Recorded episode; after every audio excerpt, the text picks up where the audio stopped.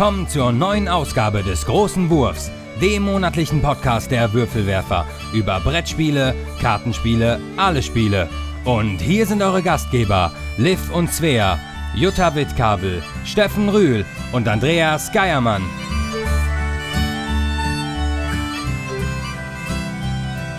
Herzlich willkommen bei den Würfelwerfern. Heute treffen wir uns zum Thema Cyberpunk und spielen New Angeles, was der Andreas äh, uns mitgebracht hat. Genau. Und heute sind wir in einer echt großen Besetzung, weil New Angeles braucht sechs Spieler idealerweise, vier bis sechs Spieler. Und deswegen haben wir eingeladen, die Heidi ist heute bei uns und der Matthias und der Julian ist mal wieder bei uns. Heidi und Matthias haben wir vor vielen Jahren in Eitorf kennengelernt, nämlich auf eine Brettspielanzeige hin, wenn ich mich recht entsinne. Ja, genau. Richtig? Anzeige verkauft oder ich verkaufe Ich verkaufe Brettspieler. Wenn nicht Brettspieler. Ja, und du hast am höchsten geboten. ja, Seitdem wir wollen mit euch spielen. Was zahlt ihr? Nein, wir waren dabei bei Spielerzentrale, glaube ich. Genau, ne? ja. Spielerzentrale.de, wer das nicht kennt, das ist äh, eine Webseite, da kann man eintragen, was man gerne spielt, in welchem Umkreis man Leute sucht, von welcher Postleitzahl und dann kriegt man eine Information, wenn sich jemand anmeldet. Und so haben wir uns kennengelernt. Da der Thomas heute leider arbeiten muss und deswegen ausgefallen ist, freuen wir uns natürlich besonders, dass ihr eingesprungen seid und ähm, mit uns spielt und nachher mit uns besprecht, wie es euch gefallen hat. Ich bin jedenfalls gespannt. Danke für die Einladung. Gerne. Ja, dann fangen wir mal an mit unserer Gespielt-Sektion. Dann fange ich an. Ich habe äh, Yamatai zum Geburtstag bekommen, hurra. Und ähm, wir haben das jetzt auch schon dreimal gespielt und ich muss sagen, mir gefällt es jedes Mal besser. Also ähm, von Brun ein Spiel von Bruno Catalla und Marc Pakien für zwei bis vier Spieler ab 13 plus und soll 40 bis 80 Minuten dauern. Also 40 Minuten haben wir noch nie geschafft. Wir haben jetzt äh, auch mehrmals zu dritt und glaube ich auch einmal zu viert gespielt. Und ähm, es geht darum, Siegpunkte zu erlangen. Siegpunkte erlangt man, indem man Schiffchen setzt, Häuser baut, Geister beschwört, sag ich mal, oder Helfer bekommt, die Das war einem Five Tribes mit den Geistern. ja, aber man kriegt auf jeden Fall Helfer, die einem Siegpunkte nahebringen. Ähm, und Prestigepunkte kann man auch kriegen. Es ist jetzt ein bisschen kompliziert, das alles äh, en Detail hier auszubreiten, sag ich mal. Es ist aber ein sehr schönes Spiel, kann sehr grübelastig sein. Ähm, aber es, ähm, also man muss auch viel schauen und gucken und überlegen. Mir gefällt es trotzdem gut. Ähm, es hat einen guten Mechanismus so von der Spielereihenfolge her. Und ähm, ich bin froh, ähm, dass ich das Geschenk bekommen habe von Steffen und den Kindern und ähm, hatte ich gar nicht mit gerechnet. Und je mehr wir das spielen, desto besser gefällt's mir. Ja, ist also von Bruno Catalla auch mit, der halt Five Tribes gemacht hat, was ja Juttas Lieblingsspiel ist, nach wie vor, denke ich. Und ich finde, es hat Parallelen. Das merkt man schon, wenn du sagst Geister hier, ähm, die gibt's ja die Djinns bei Five Tribes, Ja. hier liegen dann diese Spezialisten aus. Yamatai kann man sich so vorstellen, es gibt so eine, ähm, eine Landkarte in der Mitte, es sind lauter Inseln, die alle durch Wasserwege getrennt sind, also ganz viele Einzelinseln sozusagen. Und da setzt man Schiffe rein und die Schiffe bleiben auch dauerhaft stehen. Die haben verschiedene Farben. Und äh, wenn man seinen Zug macht, kann man entweder in diesem Startgebiet neu Schiffe platzieren auf diesen Wasserwegen oder man setzt an bestehenden Schiff an. Da muss aber das erste Schiff, das man setzt, die gleiche Farbe haben. Die Schiffe kosten unterschiedlich und die kriegt man auch durch so Plättchen, die am Anfang ausliegen. Ähm, und je besser diese Plättchen sind, je seltenere Schiffe man kriegt und bessere Sonderfähigkeiten, desto später ist man der Folgerunde mit dem Startspieler dran. Das ist so ganz schön verzahnt. Insofern finde ich, hat schon was von Five Tribes auch. Ähm, auch so von der Optik her wieder sehr schön gemacht. Ich finde es ein bisschen weniger grübelastig als Five Tribes. Ähm, Jutta guckt entsetzt und schüttelt den Kopf. Also ich finde es grübellastiger, muss Ja. ich wirklich sagen, weil äh, wenn man wirklich versucht, für sich den besten Zug rauszufinden und man kann das, äh, finde ich, mehr überblicken als bei Five Tribes. Da hat man Genau. doch viele Möglichkeiten und hier äh, reduzieren sich die Möglichkeiten etwas. Vor allem, weil es ja dann, glaube ich, hier vielleicht auch nicht mehr Five, äh, Five Tribes basiert ja auf diesem afrikanischen ja. Spiel. äh, Kalaha. Kalaha, genau. Äh, das sieht, sieht eher nach so einem orthodoxeren Spielprinzip aus mit, mit Schiffchen setzen Ja, und sowas. deswegen finde ich es auch so ein bisschen einfacher. Aber es gibt immer noch massig Möglichkeiten, da zu spielen und äh, Strategien auszuprobieren und so. Weiß man, ob Jérémy Fleury und Cyril Daujon auch die Grafik gemacht haben für Five Tribes? Weil Das ich bin, weiß ich nicht. Also die Box sieht nämlich Sieht überraschend ähnlich, ja. Also es ist halt auch Days of Wonder, ne? Ja. Ähm, aber auch, die, auch diese Artworks von diesen Spezialisten, die sehen halt auch, das erinnert mich sehr an Five Tribes, was aber gut ist. Weil Five Tribes war sehr, ist sehr hübsch. Ja. Kann man nicht anders sagen. Ja. Äh, ja, würde ich bestimmt auch gerne mal spielen. Sieht Ich interessant guck aus. gerade mal nach, wer Five Tribes illustriert hat. Ja, ich auch. Ich finde es aber nicht. Aber ich bei Boardgame Geek. Ah, Ah, So, Artist Clément Masson. Ja, das ist dann jemand anders. Okay. Aber trotzdem ist also bei Days of Wonders erschienen hier Yamatai. Farbenfroh. Ganz tolle Grafik. Ja. Ja. ja, dann machen wir weiter. Weiter. Weiter. weiter. Heidi, was hast du denn gespielt? Also die letzten Spiele, an die ich mich erinnere, weil ich schon länger nicht mehr gespielt habe, sind äh, diese kleinen Exit-Spiele von Cosmos. Ähm, ich erinnere mich am besten an die verlassene Hütte. Das haben wir zu zweit gespielt. Wir haben die alle zu zweit gespielt. Ich glaube drei Stück. Und mir hat das ganz gut gefallen. Das war so eine lockere Abendunterhaltung. Ich glaube, so eine gute Stunde haben wir immer gespielt. Es gibt ja kaum eine Regel, die ist ja ganz schnell gelesen. Wenn man die einmal gelesen hat, dann kann man auch das zweite und dritte, ohne die Le Regel äh, nochmal zu lesen, einfach spielen. Und ähm, Da war er aber schnell mit einer Stunde. ja, eine gute Stunde. Ja, liegt vielleicht an unseren schnell. Ich habe Fähigkeiten. über zweieinhalb Stunden und die Nee. Schweiß auf der Stirn. Nee, die kleinen von Kosmos, ja. Doch, doch. Auch. Nee. Also ich glaube auch, wir haben das ja nur zu zweit gespielt Mhm. und ich glaube wirklich, dass man zu zweit, also ist es unterhaltsam, es ist überhaupt nicht langweilig, aber ich glaube, man spielt sich zu zweit viel schneller die Bälle zu, als wenn man das jetzt Mhm. vielleicht zu dritt, viert oder ich glaube bis sechs Spieler gehen die Spiele. Wenn man das sogar zu sechs spielen würde, ich glaube, da macht man sich gegenseitig total kirre. Und zu zweit ist es sehr unterhaltsam, sehr schnell und ähm, sehr kurzweilig und ich glaube, man löst die Rätsel einfach schneller und leichter als mit mehreren. Da verfranst man sich, glaube ich. also da hab, haben wir eine andere Erfahrung gemacht. Oder ich allen Dingen, vielmehr. Ja, ich habe äh, zu zweit gespielt. Wir haben ewig gebraucht. Ja, zweieinhalb Stunden, war aber auch schon abends spät. Und äh, dann Auch haben die wir mal- verlassene Hütte, ne? Ja, was, und dann haben wir zu dritt oder zu viert gespielt. Das ging echt flotter. Aber auch, ich finde, wenn man einmal so eins von denen durch hat, dann kommt man auch manchmal Dann schneller auf, äh, auf Ergebnisse. Genau. Ich möchte jetzt hier nicht spoilern, weil es gibt ein witzige, äh, ein witziges Rätsel, wo man dann eine Lösung findet, ne? Und äh, das fand ich sehr Ja. originell. Wenn man das dann einmal begriffen hat, dann weiß man das auch bei den nächsten Spielen, dass man Ja. alles, wirklich alles mal in die Hand Ja, nehmen muss. ein, ein, ein Rätsel ist immer ein bisschen meta und ein bisschen tricky bei ja, den genau. Dingen. Ja, die Erfahrung haben wir auch gemacht, da bei dem, Bei den das ist vermutlich die gleiche Lösung, dann nehme ich bei dem Pharao, da muss man schon genau gucken. Genau.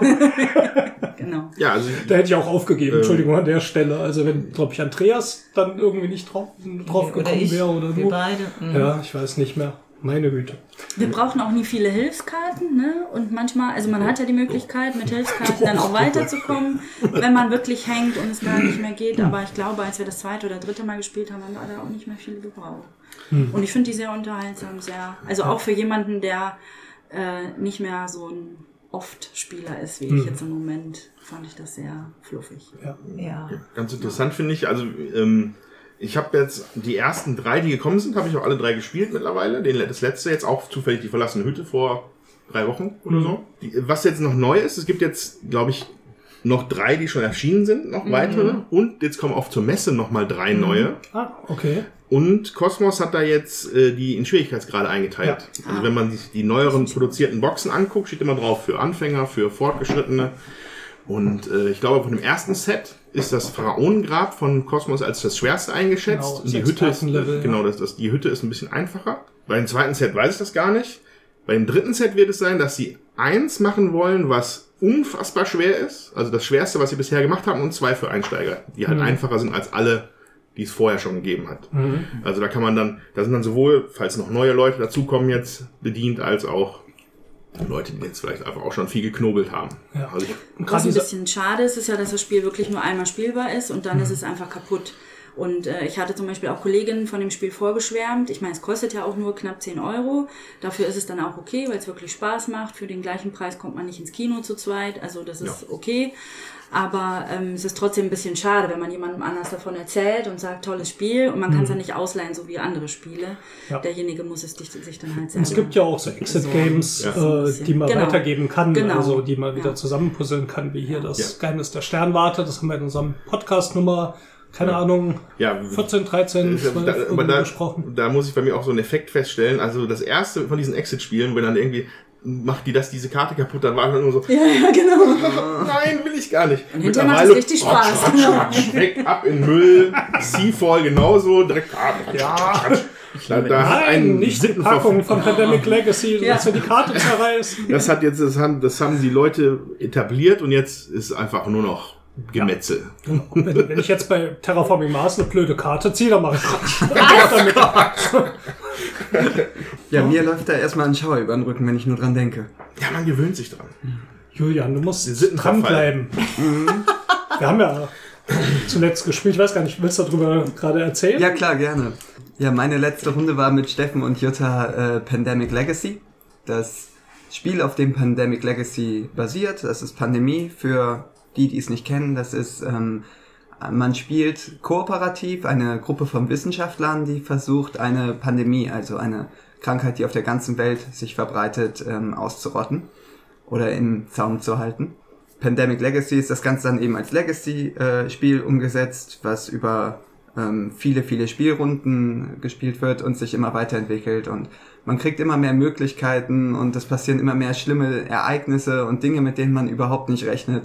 Was das Spiel für mich auf jeden Fall total auszeichnet, ist, dass das Kooperative super funktioniert und dass es unheimlich spannend ist. Also jetzt die letzte Runde war wieder bis in den letzten Zug pure Spannung und äh, wir haben ganz am Ende irgendwie dann doch geglaubt, es geht gar nicht mehr, wir kriegen es nicht mehr hin, obwohl wir ganz gut gespielt hatten und haben es dann doch irgendwie noch im letzten Moment gedreht bekommen und Um äh, ehrlich zu sein, Julian hat es einfach Ich gerafft. wollte gerade es war einfach ein schönes Spielerlebnis. Ja, das war super. Ja, aber Julian hat den Dreh rausgekriegt dann. Und damit haben wir dann die Partie gewonnen. Aber wirklich auf dem letzten Meter. Wer sich jetzt wundert, wir haben das ja schon vor zwei Jahren auf der Messe gekauft. Wir hatten tatsächlich jetzt ein Dreivierteljahr Pause gehabt. Ja. Ähm, weiß auch nicht mehr wieso. Es war teilweise ein bisschen anstrengend, hier mit Kindern und Jutta und mir zusammen da kooperativ zu spielen. und äh, das war jetzt irgendwie auch ein bisschen entspannter. Und irgendwie ist da ein bisschen eingeschlafen. Deswegen waren wir jetzt erst im Mai und haben jetzt den Juni vor uns. Und jetzt haben wir uns aber vorgenommen, dass wir es in den nächsten Wochen, wenn wir Dienstagabends hier spielen, äh, das mal zu Ende bringen. Ja. ja. Ja, jetzt kommt ja bald Staffel 2. Genau. Da will man ja vorbereitet sein. Habt ihr schon mal einen Shot, was davon gesehen? Ja, ich habe Ja. jetzt einen Shot Also- gesehen, ja. Also nur ein Bild von dem Spiel, von der Spielkarte. Ja. Das scheint wirklich nur ein einziger Kontinent oder vielleicht sogar nur ein, eine Region eines Kontinents zu sein, womit das anfängt. Ja. Keine Ahnung, wo das Also für mich sah das aus, als wäre das der Atlantik und du würdest so die, einen Teil von Europa, ja, Afrika irgendwie, und so irgendwie sehen. sowas. Also Und das da losgeht, ja. schon mal gucken, was die sich da einfallen lassen. Bestimmt wieder interessant. Ich hoffe, dass viele Leute im Gegensatz zu uns das erste durchgespielt haben, weil ich glaube, sonst wird es viele Leute davon abhalten, die zweite Season zu kaufen, wenn man die erste nicht durchgespielt hat. Aber ich glaube, die meisten werden das in einem Rutsch durchgespielt haben, was auch entsprechend spannend ist. Nicht wie wir. Nicht sind wie wir. langsam. Also wir sind auch bis Mai oder Juni, glaube ich, Ja, gekommen. Juni, Juli, so in die Ja, Richtung. und ich fand das Spiel irgendwann so anstrengend und so stressig, weil so viel passiert. Hm. Und so wie du sagst, das ist total spannend und so spannend, dass ich das manchmal gar nicht ausgehalten habe. Und eigentlich ganz froh bin, dass ich das im Moment gar nicht war, weil ich es wirklich richtig Ja, ja. als stressig empfunden habe. Weil so viel passiert, man das Gefühl, hat, ich schaffe das gar nicht alles. Wobei wir schon gut gespielt haben. Ne? Aber das wird ja dann bei New Angels dann lustig. super anstrengend. Aber das Schöne ist, es ist ja eigentlich egal, ob man gewinnt oder verliert. Ja. Es geht ja immer weiter, ne? Naja, genau. Ich Ja, das war bei uns, war es aber auch stressig. Sehr Und ich glaube, stressig. deswegen hat es so lange Ja. jetzt auch gelegen. Ja. Es war dann nicht eine Spielerfahrung, wo du gesagt hast, war super, jetzt gleich nochmal. Ja. Sondern du hast gedacht, okay, Ja. jetzt mal in die Ecke damit und so. Und es ist nicht nur spannend, es nimmt einen emotional auch total mit. Also irgendwie macht einen das total fertig, das Spiel. Tolles Spiel. Ja, Macht dich wenn man es fertig. braucht. Ja. Aber jetzt habe ich auch nach dieser langen Wartezeit echt auch wieder Bock gehabt, weiter zu spielen. Und äh, ja, freut mich, dass wir jetzt auch wieder eine Runde haben, die dann mitspielt. Weil den Kindern war es dann, glaube ich, auch zu lang. Svea hat es ja lieber mit kürzeren Spielen und so. Und das zieht sich natürlich auch ein Ja. bisschen. Ne? Und dann so lange überlegen und gucken, was macht man und so. Das war nicht so passend. Matthias, was hast du denn zuletzt Ja, ich habe gespielt? mir kürzlich die ähm, Through the Ages App für meinen Android-Tablet gekauft. auch auf deine Empfehlung hin, Steffen, genau. Süchtels. Und äh, auf Deutsch auch im Wandel der Zeiten bekannt. Ja, im Wandel der Zeiten war lange Zeit äh, oder gehört mit zu meinen Lieblingsspielen und ähm, das jetzt als App äh, zu spielen äh, ist schon echt okay. Habe ich mir immer mal äh, äh, gewünscht, dass es sowas gibt und auch gegen Computer zu spielen. Sehr interessant und sehr gut umgesetzt. Und ähm, ja, ich habe zwei Partien gegen Computer gespielt. Einmal auf Easy, das war dann auch wirklich easy. Und äh, gegen Medium, das war dann wirklich schwer. Also die haben mich da sehr fertig gemacht. Die haben untereinander paktiert und äh, da hatte ich dann keine Chance mehr. Also da sind dann meine Grenzen. Müsste ich weiter üben oder vielleicht kommen wir mal zu ein paar Partien. Auf jeden Fall. Genau. Ich mache mit nichts Und, anderes. den ganzen Tag.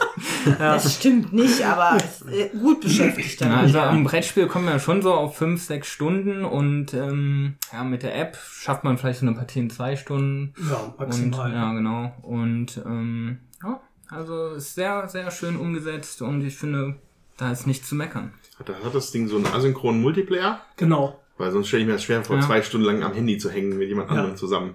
Also dann sage ich auch mal noch ein paar Worte über die App, weil ich finde die wirklich fantastisch. Also im Wandel der Zeiten von Vlada Schwartil war ja lange Zeit bei Boardgame Geek auf Platz 1 gewesen, über viele Jahre auch, oder Platz 2. Ähm, hat eine fantastische Umsetzung, auch weil der Vlada Schwartil da, glaube ich, auch mitprogrammiert hat, steht in den Credits drin und hat ein tolles Tutorial mit einem super Seitenhieb auf Free-to-Play-Spiele, wo man sich schon beümmelt. Ich habe Wandel der Zeiten selten gespielt, weil jedes Mal, wenn wir da angefangen haben, dauert so lange, bis du das verstanden hast. Dann hast du immer die Einsteigerregeln benutzt, noch ohne Krieg und Überfälle und so.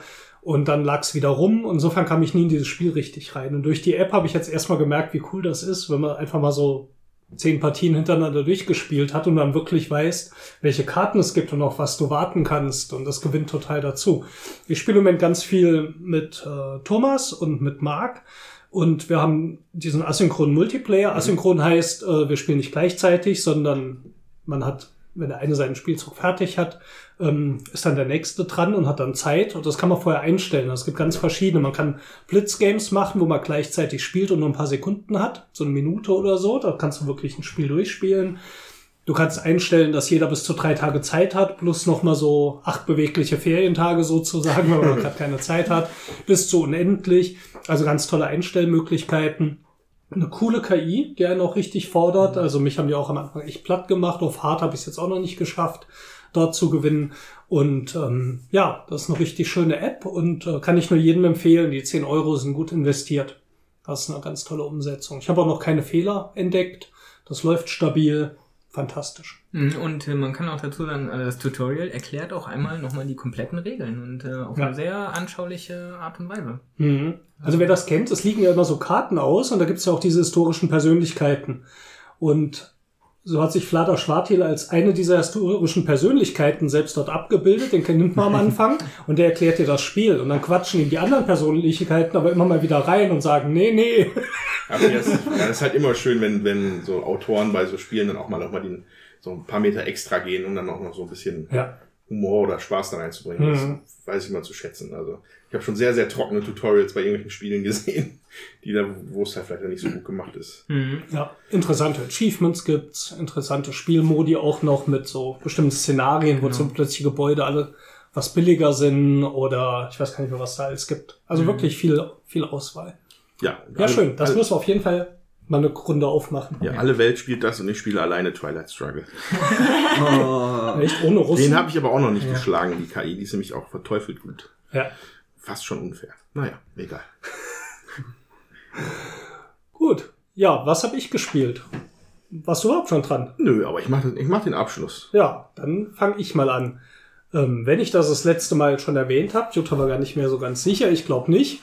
Ich habe Seventh Continent gespielt. Das ist ein Kickstarter-Projekt, auf das der Andreas jetzt bis März warten muss, weil das gestern erst in der zweiten Welle gebackt hat. Aber ich habe gebackt. Das ist Aber du hast gebackt. Also es ist ein, also ihr kennt vielleicht diese Choose Your Own Adventure Books, diese Bücher, wo man einen Abschnitt liest und da steht dann, hier lies auf Kapitel oder Abschnitt 712 weiter oder willst lieber nach links gehen, dann liest du bei 316 weiter. So, und Seven Continent nimmt dieses Spielprinzip äh, mit Karten, die man auf den Tisch auslegt, quadratisch, und äh, es gibt anschließende Gebiete und Sachen, die man auf dieser Karte erkunden kann. Und dann zieht man immer eine Karte, da steht auch so eine dreistellige Nummer drauf kombiniert mit einem sehr schönen Probensystem. Und zwar hat man so einen Stapel an Abenteuerkarten, nennen die sich. Und das ist gleichzeitig der Lebenspunktstapel. Das heißt, wenn man die alle verloren hat, hat man ein großes Risiko, dass man dann auch stirbt und das Spiel vorbei ist. Und wenn man Proben macht, muss man von diesen Karten immer eine Minimumanzahl ziehen. Da steht zum Beispiel eine Probe zu machen. Du musst drei Erfolge haben, du musst mindestens vier Karten ziehen.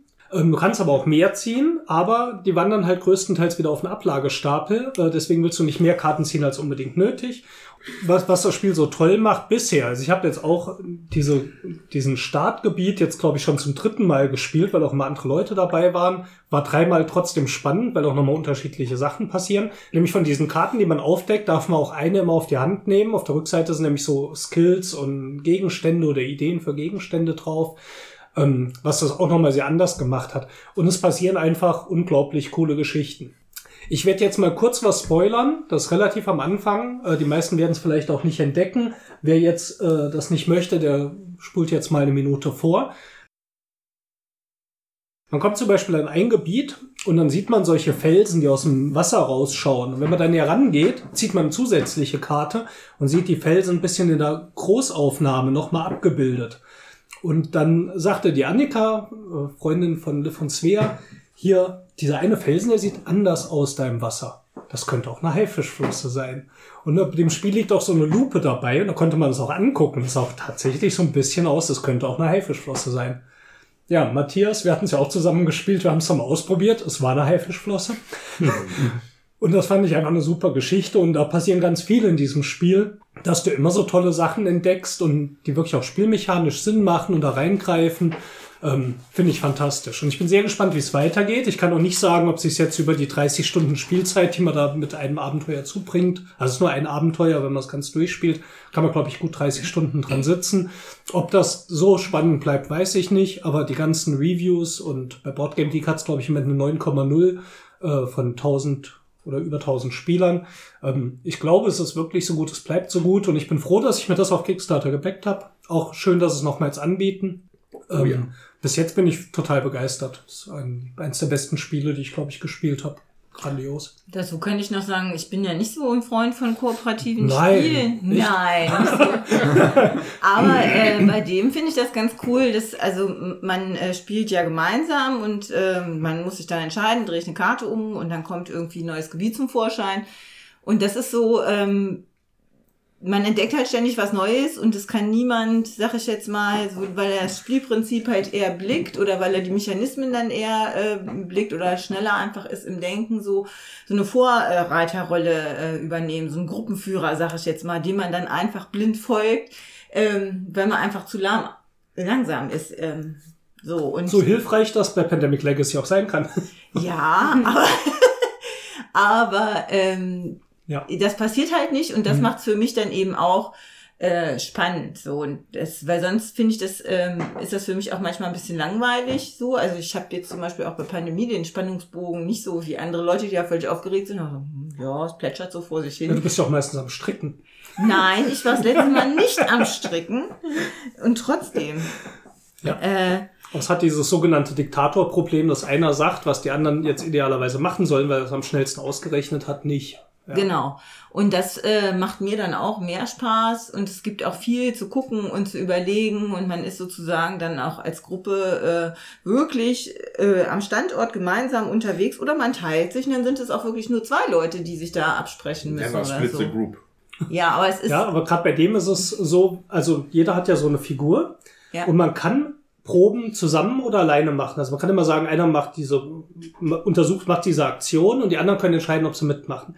Und dort hat es auch Nachteile, wenn man mitgeht, weil sobald zwei Leute die Probe machen und sie geht schief, dann kriegt einer so eine paranoide Karte, weil er denkt, der andere verrät ihn. Das Okay. ist in der Regel festgelegt. Und wenn negative Sachen passieren, dann treffen sie auch meistens alle, die mitmachen. Das heißt, auch da hast du schon immer diese interessante Entscheidung, mache ich es alleine? Dann kann man aber zum Beispiel diese Karten, die man auf die Hand nehmen kann als Skills, die kann nur der kriegen, der auch dabei war. Die anderen können das wieder nicht machen. Ähm, Und allein schon das ist jedes Mal wieder eine interessante Entscheidung. Wer macht die Aktion und wer macht mit oder macht nicht mit? Und es ist nicht äh, banal, also immer wieder relevant. Und das finde ich bei dem Spiel so konsequent durchgezogen, dass jede Entscheidung wirklich ähm, nicht trivial ist, sondern du immer denkst, das könnte Auswirkungen haben. Und wenn du einmal denkst, das hat nicht Auswirkungen, dann hast du dich meistens geirrt. Ja, ja. Seventh Continent. Ähm, ich, ein bisschen habe ich Angst zu fragen, weil ich mich ja nicht spoilern will und ich auch die Leute draußen nicht spoilern möchte. Aber ihr habt das Spiel da drüben ja noch aufgebaut von Seven's Mhm. Continent und ich habe nur gesehen, dass anscheinend zwei der Charaktere, Spoiler, weghören. Also einer schien mir jetzt Viktor Frankenstein und der andere war H.P. Lovecraft. Ist das richtig? Ja, das ist aber auch kein Spoiler. Also alle, die jetzt weghören, können wieder hier hören. Moment. Hm, Wie- Nein, das wie macht keinen Sinn. funktioniert das? Also die Grundgeschichte ist folgendermaßen. Du kommst von einer Expedition zum siebten Kontinent zurück. Der Ja. liegt neben der Antarktis und das letzte unentdeckte Gebiet. Äh, klingt natürlich so ein bisschen hier auch nach Lovecraft, äh, Berge des Wahnsinns. Nach dem fünften Beat. Genau, der wohnt auch da unten. Würde mich bei dem Spiel nicht wundern, wenn du den triffst. Und die Geschichte ist, du kommst zurück von der Expedition und deine ganzen anderen Expeditionsteilnehmer äh, sind verschwunden oder werden krank und du denkst, du bist auf jeden Fall verflucht. Und dann sinkst du in einen Schlaf, steht in der Beschreibung, und wachst wieder auf diesem Seventh Continent auf.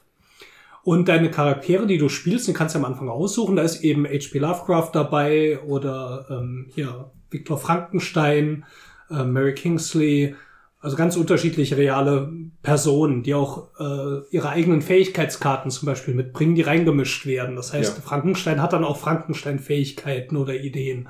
Und äh, Lovecraft eben genauso. Der kann in bestimmten Flüchen, hat er dann äh, positive Ergebnisse, wenn man Fluch zieht. Schon mega abgefahren jetzt. Das, das meine ich auch wieder. Jedes Detail in diesem Spiel macht irgendwie Sinn und passt. Das heißt ja, wenn ich dann auch andere äh, Karten nehme, weil ich habe da mal geguckt, da waren ja ganz viele unterschiedliche Charaktere. Ich habe gedacht, es gibt jetzt irgendwie nur so diese drei, vier. Dann würden auch die äh, diese Person, Persönlichkeitskarten für die anderen Charaktere wieder rausgenommen und Genau. andere reingemischt. Ja. Naja, das macht es ja Dann natürlich dann auch nochmal spannend, Ja. äh, diese ganze Partie nochmal neu äh, Ja. zu, zu spielen, weil man entdeckt ja vielleicht zwar die gleichen Sachen, so die Grundstory wird ja ähnlich sein, aber was Mhm. man dann eben machen kann mit den anderen Charakteren, das ist natürlich dann auch nochmal was anderes, ne? Ja, also sie haben andere Fähigkeiten dann drin, ja. Ja, und also wie gesagt, finde ich total abgefahren und aber auch super gut. Weil mein erster Reflex wäre jetzt gewesen, okay, dann gibt's bestimmt den Soldaten, den Entdecker, den Wissenschaftler, Mhm. nur Archetypen. Nicht, dass da halt wirklich tatsächliche Personen drauf drin auftauchen. Das, das unterstreicht dann auch so ein bisschen diesen Storytelling-Aspekt natürlich noch mehr und dieses Fantastische Ja. dahinter. Also das, äh, Dann hatte ich zum Beispiel auch mal eine Botanikerin, cool. die kann dann mehr mit den Pflanzen anfangen, die auf den Karten abgebildet sind. Das war dann eine- das ist jetzt ein ganz meiner Spoiler, also ich glaube, da könnt ihr einfach weiterhören.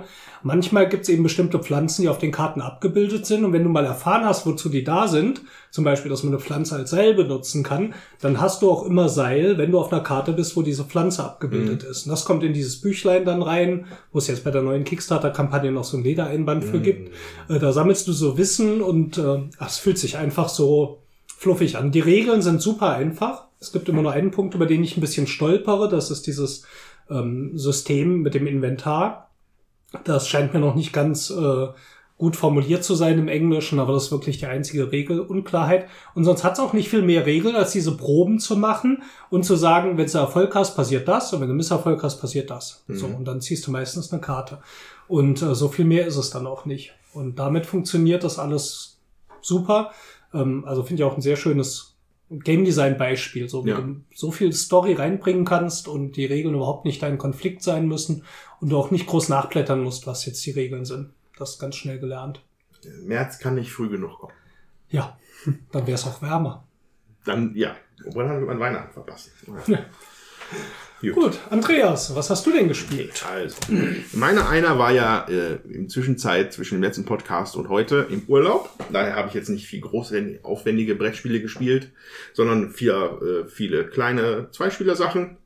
Ähm, aber eigentlich größtenteils die gleichen wie letztes Jahr. Also da muss man dann nicht, äh, muss ich jetzt nicht nochmal erzählen. Seven Wonders Duel. Das tatsächlich nicht. Oh, okay. Aber Patchwork Hm. und äh, ähm, äh, Tagi haben wir mitgenommen und sowas. So, aber eins möchte ich gerne erzählen. Und zwar habe ich mir in der Woche, bevor wir in Urlaub geflogen sind, da habe ich mal wieder so ganz takt strategisch, taktisch mal mich in so eine Buchhandlung buxiert, wo man dann die Spiele schön sehen kann und kaufen kann. und dann ist viel mir ins Auge Game of Thrones Hand des Königs. Äh, Ich glaube, vor, also im Game of Thrones Podcast haben wir es einmal kurz angerissen, Mhm. dass, dass es dieses Spiel gibt. Deswegen ist es mir, glaube ich, auch ins Auge gefallen, tatsächlich. Ähm, das ist ein kleines zwei bis vier Spielerspiel von Bruno Catalla Ach, bei Fantasy Flight. Und äh, ja, also ich weiß nicht genau, was mich daran so von, also von der Packung her, die, diese Artworks haben mich schon sehr angesprochen. Das sind halt jede Menge Charaktere aus Game of Thrones, aber halt in Comic-Stil gemacht. Mhm. So, ähm, und das Gute daran ist, dann kam da tatsächlich noch ein ziemlich cooles Spiel bei raus, als ich dir das dann geholt habe. Also es kostet irgendwie 12 Euro oder so. Das ist ein kleiner Spaß für zwischendurch. Vielleicht schaffen wir heute noch eine Absackerrunde vielleicht, wäre ganz witzig. Würde ich gerne mal mit vier Leuten spielen. Äh, das Prinzip ist eigentlich, man hat einen ganzen Stapel von, äh, von Game of Thrones Charakteren. Ähm, das dürften 6 mal 6 sind äh, 36, also 36 Karten sein. Die werden in ein 6 mal 6 großes Feld gelegt. Und eins davon, eine Karte ist dann Wahres. Also, ne, der, der Hof, Haus- und Hof-Manipulator bei Game of Thrones. Und das ist die Karte, die als Spieler, jeder Spieler steuert ihn. So, und, dann, und dann sind halt wild drumherum Charaktere von den einzelnen Häusern bei Game of Thrones verteilt. Insgesamt sind sieben Stück repräsentiert. So, also die üblichen Starks, Targaryens, äh, Lannisters. Und das wird dann halt so abstrus, bis es dann sogar die Tullys sind. Ja, und es geht im Prinzip darum, also die Story ist, dass alle Häuser am Hof zusammengekommen sind, um die neue Hand des Königs zu wählen. Und äh, dafür müssen die Spieler müssen dafür äh, Unterstützung sammeln bei den Häusern. Das heißt, man muss möglichst viele Karten von diesem Haus bei sich haben. Immer die Mehrheit. Ne? Also es gibt zum Beispiel bei den Lannistern gibt es zum Beispiel sechs, die sich verteilen auf dem Spielfeld. Ähm, spielen tut man es insofern, dass man die Wahreskarte nimmt und dann sagt, man sagt ein Haus von den vorhandenen und sagt dann entweder links, rechts, oben, unten. So, und dann nimmt man die Wahreskarte und geht in die Richtung bis, zum Letzt, bis zur letzten Karte, die zu diesem Haus gehört. Und man sammelt alle ein, die auf dem Weg dahin waren. Dann bleib, bleibt Wahres da liegen. Anhand der Karten, die man sich so erspielt, werden da halt die Mehrheiten geklärt. Wenn du immer die Mehrheiten in einem Haus hast, kriegst du den Token davon. So, und irgendwann, wenn äh, keine Züge mehr möglich sind oder alle Karten weg sind, hat halt derjenige gewonnen, der die meisten Tokens hat von den Häusern. Und genau, und die, die Mehrheit, wer, wer die Mehr- Mehrheit der Charaktere im Haus hat, derjenige hat immer den Token. Und das ändert sich nur, wenn einer dann auch es schafft, mehr zu haben. Also, ne, wenn ich zum Beispiel nur zwei Lannisters habe, wenn dann der mein Gegenspieler nur einen einsammelt, passiert nichts. Sammelt er nochmal zwei ein, würde er den Token bekommen. Von mir. Muss ich dann wieder abgeben. Ganz simples Spielprinzip. Führt aber dazu, dass man halt sehr, sehr genau gucken muss und ich, wie man welche Züge man macht, wie man sie macht und wo man am selbst viel äh, Gewinn rausziehen kann. Und wie man dem Gegner halt die Sachen wieder abspenstig machen kann. Ja, das fühlte mich für mich schon an, als ob ich so ein bisschen Intrigen spinnen würde, so um den Thron. Das war irgendwie sehr cool. So, und dazu kommt dann noch, wenn man den letzten Charakter von einem Haus vom Spiel nimmt, darf man sich einen von sechs Helfern dazu nehmen. Die äh, werden auch vorher ausgelegt, äh, was auch Game of Thrones Charaktere sind, aber halt die jetzt, eh, vielleicht sagen wir mal, gut, die sind jetzt nicht, nicht wichtig, aber das sind halt jetzt nicht so die, äh, also Leute wie Hodor oder Karl Drogo, sowas kann, sind dann halt Charaktere, die dann da sind. Wie gesagt, wenn man den letzten Charakter nimmt, darf man sich davon einen aussuchen, man führt den Effekt darauf aus. Die haben halt tatsächlich sehr wichtige Effekte. Also Hodor klaut zum Beispiel Star-Charaktere rüber. Äh, Bran, theoretisch. Ne? Also das ist halt schon so auf den Büchern basierend. Äh, oder wenn man Karl Drogo spielt, dann kriegt man Daenerys zu sich und man tötet äh, Viserys im, im Spiel, wird aus dem Spiel genommen. Was dann auch wichtig ist für die Mehrheitsverhältnisse bei den, Ja. was so Sachen angeht. So, und dann gibt's halt die verrücktesten Sachen, wo man schon sehr genau gucken muss. Also, das ist schon sehr, sehr strategisch irgendwo, das Spiel. Dann entstehen aber in diesem Spielplan immer Lücken. Genau. Ähm, wie, wie lange funktioniert das denn? Über wie viele Züge? Also ich, in der Faustregel finde ich da, kann ich jetzt nicht sagen. Also es hält sich schon eine Weile, man spielt schon so 20 Minuten, eine halbe Stunde. Das ist vielleicht auch die einzige Kritik, die ich an dem Spiel habe. Manchmal endet, also wenn man, wenn der Spieler sieht, dass er die Mehrheit hat, und dann kann er Wahres theoretisch so navigieren, dass danach kein Zug mehr möglich ist. Dann wäre das Spiel zu Ende, was immer ein bisschen schade ist. So, deswegen habe ich auch mal ein bisschen so, so gemischte Spaßwerte gehabt, sag ich mal, bei den Partien. Also manche waren halt wirklich cool, die waren bis zum Ende spannend. Man hat dann, und hat man wirklich mit dem letzten Zug noch die Mehrheit gedreht und kriegt dann, hat man das Spiel gewonnen. Manchmal ist es aber auch von vornherein sehr, sehr klar. Was oft passiert, wenn mehrere Charaktere von einem Haus in einer Reihe sind. Wenn du direkt ganz viele abräumen kannst, hast du immer schon einen riesen Vorteil. Ähm, nichtsdestotrotz macht das sehr viel Spaß. Also, würde ich gerne mit euch spielen. Vielleicht schaffen wir es ja noch heute Abend. Dann gibt's noch verschiedene Varianten. Äh, die habe ich noch nicht gespielt, aber es gibt noch so Krähenmarker. Äh, also da weiß ich nicht, wie lustig ich das finde. Also das ist für vier Spieler. Jeder kriegt einen Krähenmarker. Und wenn man einen Krähenmarker setzt, dann darf man mit dem einem Spieler seiner Wahl rausgehen und mit ihm eine Taktik besprechen. Hm. Und dann setzt man sich wieder hin. Ansonsten darf man nicht miteinander reden, solange man diese Krähenmarker hat. Okay. Was ich, weiß ich, macht glaube ich nur bedingt Spaß, aber muss man vielleicht Ausprobieren. auch mal ausprobieren. Ja, äh, Game of Thrones, Hand des Königs von Bruno Catalla. Ja. Es ist Kleiner ja selten, Spaß. dass mir ein Bruno Catalla-Spiel dann gar nicht gefallen würde. Der Mann hat es einfach drauf. Ja, also, ich, also, vom, also wenn man sich, wenn man so betrachtet, ist es, wirkt es erstmal simpel, aber wenn man es spielt, ist es wirklich spannender, als es sich vielleicht vorher anhört.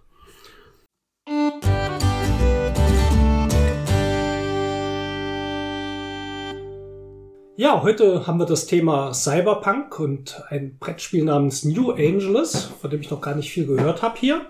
Wir haben schon mal, als wir hier eben überlegt haben über Science Fiction, Cyberpunk, Steampunk und was da alles dazugehört, haben uns natürlich dran erinnert. Wir hatten schon einen Podcast dazu und hatten ja damals den Klaus Frick, den Chefredakteur von Perry Roden zu Gast und über Science Fiction gesprochen, sehr ausführlich, auch nochmal in dem kleinen Wurf Nummer drei. Der Podcast war die, der große Wurf Nummer vier, also schon echt lange her. Und ich glaube, schon Jahre. damals hatten wir überlegt, wir machen irgendwann mal einen eigenen Cyberpunk-Podcast. Das haut heute diesmal auch nicht so ganz hin, weil wir haben mehr Cyberpunk-Spiele, als wir heute hier durchsprechen werden. Wir haben ja tatsächlich nur eins, ähm, was aber, glaube ich, ein entsprechender Brecher ist und ich freue mich sehr drauf. Ich hoffe, das wird auch richtig cool. Ich hoffe auch. Aber Cyberpunk hat schon echt so was, was mich äh, immer sehr angerührt hat. Äh, ich hatte damals den Neuromancer als Comic gelesen. Als Comic? Buch war es mir, glaube ich, ein bisschen zu anstrengend. Es gab auch einen Comic. Echt? Genau. Und ähm, ja, seit der Zeit fand ich das immer total faszinierend. Und vor allem kam dann in den 90ern hier Netrunner raus. Hm. Äh, von Richard Garfield, Sammelkartenspiel damals noch. Und äh, man spielte halt, und das ist bei Cyberpunk so sehr typisch auch für die Weltkonzerne, die die Macht in der Welt haben, die auch inzwischen die Armeen haben, also sie haben die Staaten abgelöst. Und auf der anderen Seite diese Runner, die sich in die Matrix einloggen oder in so ein Computernetzwerk direkt im Gehirn verbunden und dort äh, versuchen die Konzerne zu bekämpfen und zu beklauen und ja, Spuren zu verwischen und so. Ähm, und das Ganze spielt schon in so einer dystopischen Gesellschaft, wo eben diese Runner auch so eine der unteren Schichten sind, die auf der Straße dort leben. Ähm, Wir haben damals viel Shadowrun gespielt als Rollenspiel, was natürlich auch definitiv damit dazugehört. Ähm, da, das Shadowrun war ja doch so eine Vermischung auch von Science Fiction mit diesem Cyberpunk. Insofern war es schon immer ein Thema, das mich begleitet hat und vor allem habe ich mich gefreut, dass Netrunner ja dann die Neuauflage bekommen hat vor ein paar Jahren Ja, und äh, jetzt auch ein richtig schönes Living Card Game ist. richtig boomt auch, ne? Ja. Ja, aber vielleicht, dieser Begriff Cyberpunk müssen wir vielleicht noch ein bisschen herleiten für Leute, die sich vielleicht damit gar nicht auskennen. So, äh, weil Cyberpunk an sich ist ein Begriff, der halt in den 80er Jahren entstanden ist. So als dann in der Zeit äh, eine, eine, so eine Spielart von Science-Fiction-Literatur auf den Markt gekommen ist, die sich so ein bisschen mit so einer, mit diesen Thematiken beschäftigt, wie du sie gerade schon angesprochen hast. Äh, Cyberpunk geht immer von äh, einer Dystopie aus, im Gegensatz zu vielen Science-Fiction-Sachen, die halt eine Utopie in der Zukunft der Menschheit sehen. Also äh, ist ein, ein Cyberpunk. Muss man Äh, vielleicht auch kurz erklären, Dystopie nicht schön, Utopie schön. genau. Dystopie, Realismus, Utopie, positiv. Äh, ähm, genau. Und ähm, man, manche Leute bezeichnen das, das Cyberpunk ist so das Film Noir-Genre des Science Fiction. So. Jetzt müsste man vielleicht noch erklären, was Film Noir ist, aber das wird dann vielleicht zu weit führen, aber das sind halt ähm, so Krimis aus den 40er Jahren, die halt sehr prägend waren in, in, in Amerika. Also der, der klassische Hardboiled Detective. Ja. So mit, mit dem Grübeln und Whisky in der Hand und einer femme, femme fatale und sowas. Genau. Und viel Schwarz-Weiß natürlich auch Kontraste, starke Ja, das war Kontraste im Bild und so. genau, Und das genau, hast du, genau. glaube ich, auch bei Cyberpunk so, ne? Wenn diese Grafisch. neonfarbigen Städte, aber der Rest alles im Dunkeln so, das ist so Genau. ein typischer Cyberpunk-Blick. Was auch etwas ist, was mich halt, äh, also so, ich liebe alte Noir-Filme. Also ich finde die super. Äh, Allein schon die Bildsprache. Und äh, da, ob sich, also ich glaube, dass das, das Interesse für Film Noir hat sich bei mir aus dem Cyberpunk entwickelt, so mit der Zeit. Äh, aber äh, ja, also so Filme wie äh, der Malteser Falken und so, das kann, weiß ich alles sehr zu schätzen. Habe ich Äh. nie gesehen. Okay, ja, also der Unterschied. Sci äh, Science Fiction, steril, sauber, super. Wir gehen positiv in die Zukunft. Cyberpunk, äh, der Dreck ist knietief in den Straßen. Und äh, die Helden sind meistens irgendwelche gebrochenen Leute, die Drogenprobleme haben. Also Drogen ist ein großes Thema beim Cyberpunk. Und ja, Kommerzialisierung, Urbanisierung, das sind alles Themen, die halt da sehr aufgegriffen werden. So, allerdings ist es halt, wie gesagt, noch nicht so alt, in den 80er Jahren entstanden. Der Begriff Cyberpunk ist das erste Mal in einer Kurzgeschichte, die auch so hieß, aufgetaucht von Bruce Bethke 1980. So, und dieser Begriff wurde dann nachher aufgegriffen, um halt so Bücher wie die Neuromancer-Trilogie von William Gibson halt dann zu beschreiben. So wird es halt aufgegriffen. So, also, bekannte Beispiele sind halt äh, eben der Neuromancer, aber auch der Film Blade Runner. Also von 1982 äh, ist quasi so äh, der Urpapa, der grafisch, also wie es halt so optisch wirkt, ne, weil auch Blade Runner greift halt die alten Film Noir, Filmtricks auf und macht es halt in so ein Science-Fiction-Setting. So, ist ja übrigens mein Lieblingsfilm, habe ich auch bestimmt schon mal erwähnt. Ich bin sehr aufgeregt, mir morgen den neuen anzugucken. Ich glaube, 94% bei Rotten Tomatoes. Es ist, ist unfassbar für mich. Ich kann mir das nicht vorstellen, dass der Film gut sein wird. Aber ich lasse mich gerne überraschen. Äh, ja, aber jedenfalls dann äh, in den 80ern ging es dann halt los. Dann, später wurden dann auch äh, sehr bekannt ist auch Snow Crash. Hat vielleicht auch einer schon gelesen, das ist aber eher schon so eine Parodie auf den, auf den Cyberpunk, weil das halt sehr überspitzt wird und ein bisschen lustiger, lockerer genommen wird, weil Neuromancer ist überhaupt nicht lustig. Sagen wir mal so. Genau. Ähm, ja, und dann hat der Cyberpunk halt in den 80ern auch so eine gewisse Boomphase durchgemacht. Äh, noch bekannte Sachen sind dann zum Beispiel auch Ghost in the Shell, wenn jemand den Anime kennt, von äh, Masamune Shiro oder, oder Bubblegum Crisis, das ist auch ein bekannter Anime aus der Zeit. Da freut sich Serie. die Svea, die hat gerade schon glänzende Augen. Ja, aber Obwohl sie heute so still ist, sitzt sie trotzdem bei uns. Ja. Ja, aber ist natürlich, also Ghost in the Shell ist halt auch schon ziemlich finster eigentlich so, ne? Mhm. Also das greift das halt auch sehr auf. Auch Akira. Ich glaube, das war eigentlich sogar so das erste, was ich äh, von diesem Setting her so hatte. Ich weiß zwar nicht, inwieweit Akira jetzt wirklich zum 82. Cyberpunk Doch, gehört, ähm, aber das war einer, ja, das war, glaube ich, so das erste Mal, wo ich das wirklich visuell so wahrgenommen Von habe. Katsuhiro Otomo. Ja. Hat die nicht auch irgendwo? Also die Comics nicht. Es gab auch einen Film, der allerdings sehr stark von den Comics dann abweicht und auch nicht ganz so toll sein soll. Ich fand ihn trotzdem damals total beeindruckend, weil er als Zeichentrickfilm ja einfach Techniken benutzt hat, die man noch gar nicht so kannte. Also es hat dieses Statische von den Zeichentrickfilmen für mich das erste Mal wirklich verlassen und ja, bewegte Kamerafahrten und so auch da drin gehabt und äh, fand ich einfach nur fantastisch anzugucken. Aber den Comic hatte ich auch nie ganz gelesen. Der war auch damals schwer zu kriegen in den 80ern, ähm, vor allem komplett. Ja, aber ich glaube, der Dirk Weber hatte, Der hatte den, den, ja. und ich meine, ich weiß nicht, ob ich den geliehen habe, aber den Film habe ich auf jeden Fall auch gesehen. Mhm. Ja, und dann kam Massenmarkt. Ja, also ich, ich, ich nehme mal, also es waren halt viele Sachen dann auch in den 90ern, aber ich glaube, am meisten verankert hat es tatsächlich dann Matrix. Mhm. Den haben, glaube ich, sehr viele Leute gesehen, den Film. Hat auch klassische Cyberpunk-Themen. Ja. Äh, auch wenn die Zivilisation da schon am Boden liegt, aber äh, halt Technologie im Körper, Virtual Realities, Mhm. Kung Fu und Lederjacken, also das ist halt alles sehr Cyberpunk und was halt in Matrix sich dann auch sehr wiedergefunden hat. Ja, und seitdem ist er eigentlich immer noch, ist immer noch da. Ja, Cyberpunk. kommt immer wieder hoch. Genau, also es gibt halt die mit Deus Ex eine Computerspielreihe, die das halt immer wieder mal wiederbelebt. Es gab Mhm. halt 2000, war das erste Spiel. Und jetzt, glaube ich, letztes Jahr war erst noch eins. Deus Ex, Mankind Divided. Ja, Mankind Divided? Ich weiß nicht. es gab zwei, ne? Ja.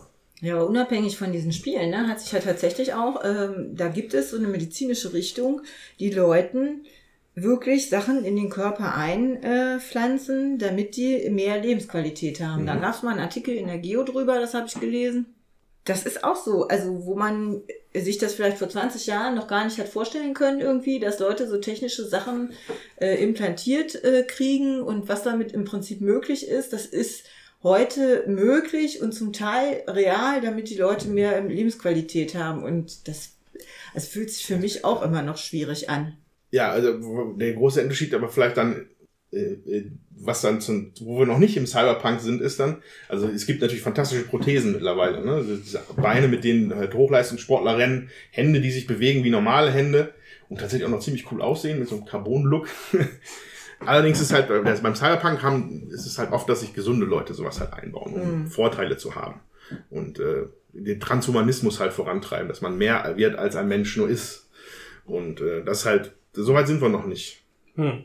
Ja, es ist ja auf jeden Fall äh, so diese Eigenschaft vom Science Fiction generell, dass es so zukunftsweisend ist und äh, mögliche Perspektiven aufmalt. Und ja, auf jeden Fall. Es gibt ja in der Informatikmedizin mittlerweile Sachen, da werden Mikroroboter mit in den Körper eingeschleust, die dann DNA-Stränge zerschneiden und äh, defekte Teile heraustrennen und anschließend wieder zusammenfügen.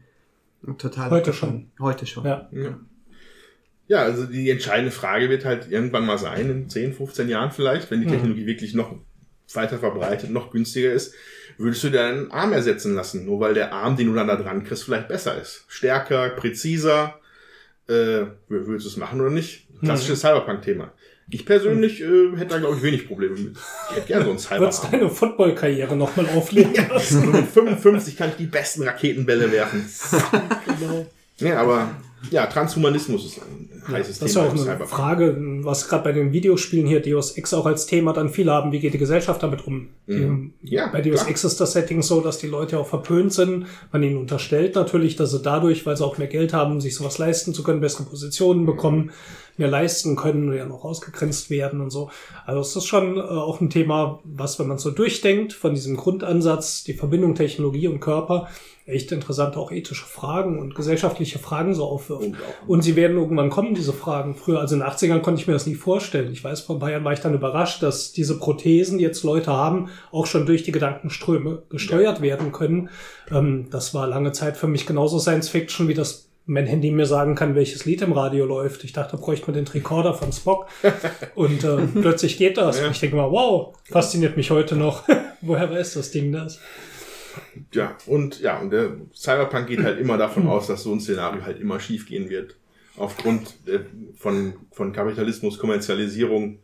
Äh, ja, aber das ist halt irgendwie so, ich, aber das reiz, ich finde das, das vom Thema halt total reizvoll. Hm. Schon immer. Ist auch trotzdem irgendwie ein Nischenthema, sage ich mal. Abgesehen klar. von Matrix. Also ich glaube, die Optik ist, glaube ich, schon auch durch Matrix halt äh, Mhm. relativ etabliert, sag ich mal, dass es halt als cool gelten könnte, so Mhm. diese, diese Cyberpunk-Optik. Die tieferen Themen werden natürlich bei Matrix jetzt noch nicht unbedingt. Äh, also es ist keine, keine, äh, keine Kapitalismuskritik, dass da die Leute in dieser, wobei vielleicht war, war es ja auch eine Kapitalismuskritik. ich aber denke schon, klar. Wird vielleicht irgendeiner mal so interpretiert haben. Aber naja, auf jeden Fall, für mich bleibt da nur zu sagen, Cyberpunk hat noch mehr Schichten, als sie in Matrix nur präsentiert werden, sagen wir mal so. Da möchte ich auch noch ein Buch äh, nennen, äh, das ist Otherland. Jetzt fällt mir gerade der Name nicht ein, wie heißt Ted er? Williams. Ted Williams. Ähm, Otherland ist eine ganz abgefahrene Geschichte, wenn man die anfängt zu lesen, weil es äh, mit einem Boden, mit einer Bodenpflanze, die in den Himmel wächst, anfängt, was man ja auch aus anderen Geschichten kennt und ja trotzdem eigentlich einen sehr starken Cyberpunk-Bezug dann hat und später auch sehr viel, also gibt's auch diese Matrix, den virtuellen Raum, in dem das spielt, sehr, sehr abgefahren.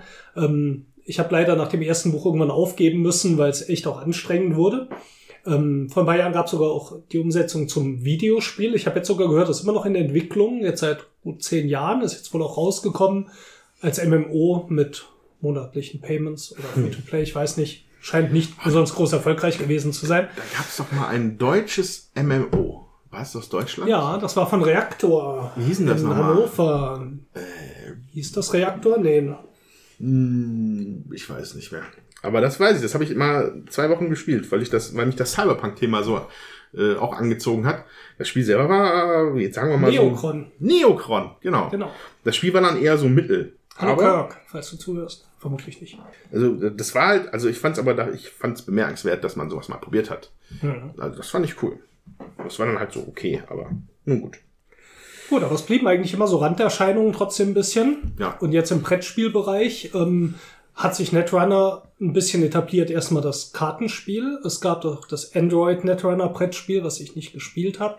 Also man hat sich da offensichtlich Mühe gegeben, das Universum auch dort so ein bisschen äh, auszufüllen. Und New Angeles spielt jetzt auch in dem Netrunner-Universum, richtig? Genau, ähm, das ist, spielt halt, also ohne dass ich mich jetzt wirklich auskenne im Netrunner-Universum. Ich habe keine Ahnung, ich habe noch keine Bücher gelesen, noch nichts gespielt. Ähm, aber es gibt anscheinend diese Stadt New Angeles in, dem, in diesem Universum, in denen halt äh, die Konzerne äh, alles fest im Griff haben. Und das Interessante bei New Angeles finde ich, in, zumindest von der Story her, dass es das Thema von Cyberpunk ein bisschen umdreht. Weil es, oft hast du es bei Shadowrun oder bei Netrunner, dass du halt, du bist der, der halblegale Cyber-Ninja, der sich irgendwo reinhackt und Daten klaut und dies und das macht. Und hier drehen sie es um, weil die Leute spielen die Konzerne, die die Stadt verwalten. Endlich. Es kommen, diese Hacker-Leute kommen auch vor, aber nur als äh, Handlanger für die, für die Mhm. Konzerne und so. Und ja, ich hoffe, dass sich da nachher ein lustiges Spiel draus entspinnt. Ja, also es ist ja wirklich die andere Seite. Bei Shadowrun war es ja immer so, du bist der super Cyber Ninja und wenn du deinen Auftrag irgendwann erledigt hast, haben dich alle über den Tisch gezogen. Ja. Und die Konzerne haben doch gewonnen Und gehabt. hier geht es darum, dass man derjenige ist, der die Leute über den Tisch zieht. Finde ich gut. Möchte ich spielen. Sollen wir? Ja, bin ich dabei. Alles klar, dann äh, würde ich jetzt mal sagen, spielen wir New Angeles.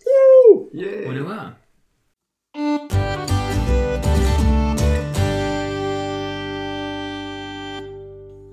So, das waren einige Stunden New Angeles. Wie lange haben wir denn gespielt?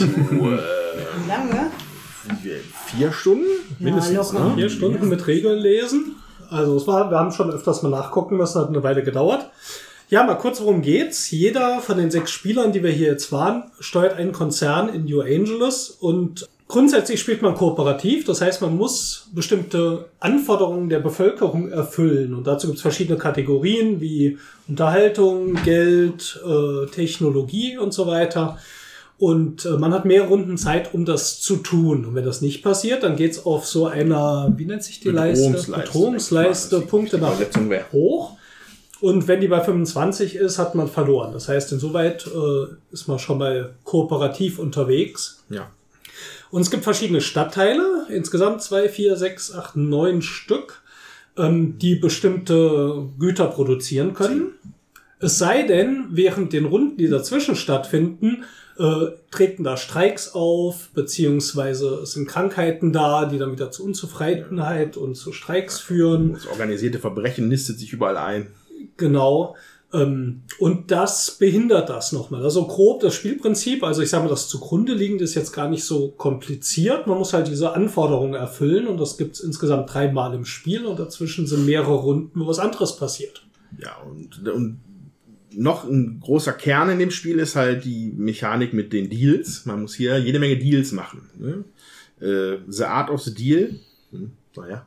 Ähm, jedenfalls gibt es hier auch fünf verschiedene Arten von Aktionskarten. Äh, ähnlich wie bei Galactica.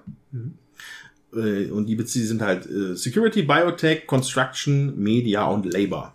So, alle die Konzerne, die verschiedenen Konzerne sind spezialisiert in bestimmten Bereichen, deswegen hat man immer mehr Karten von diesen Farben auf der Hand äh, als Spieler. Und jede Runde äh, setzt man diese Karten ein und muss die anderen Leute überzeugen, dass diese Aktion auch gemacht wird, weil darüber abgestimmt wird.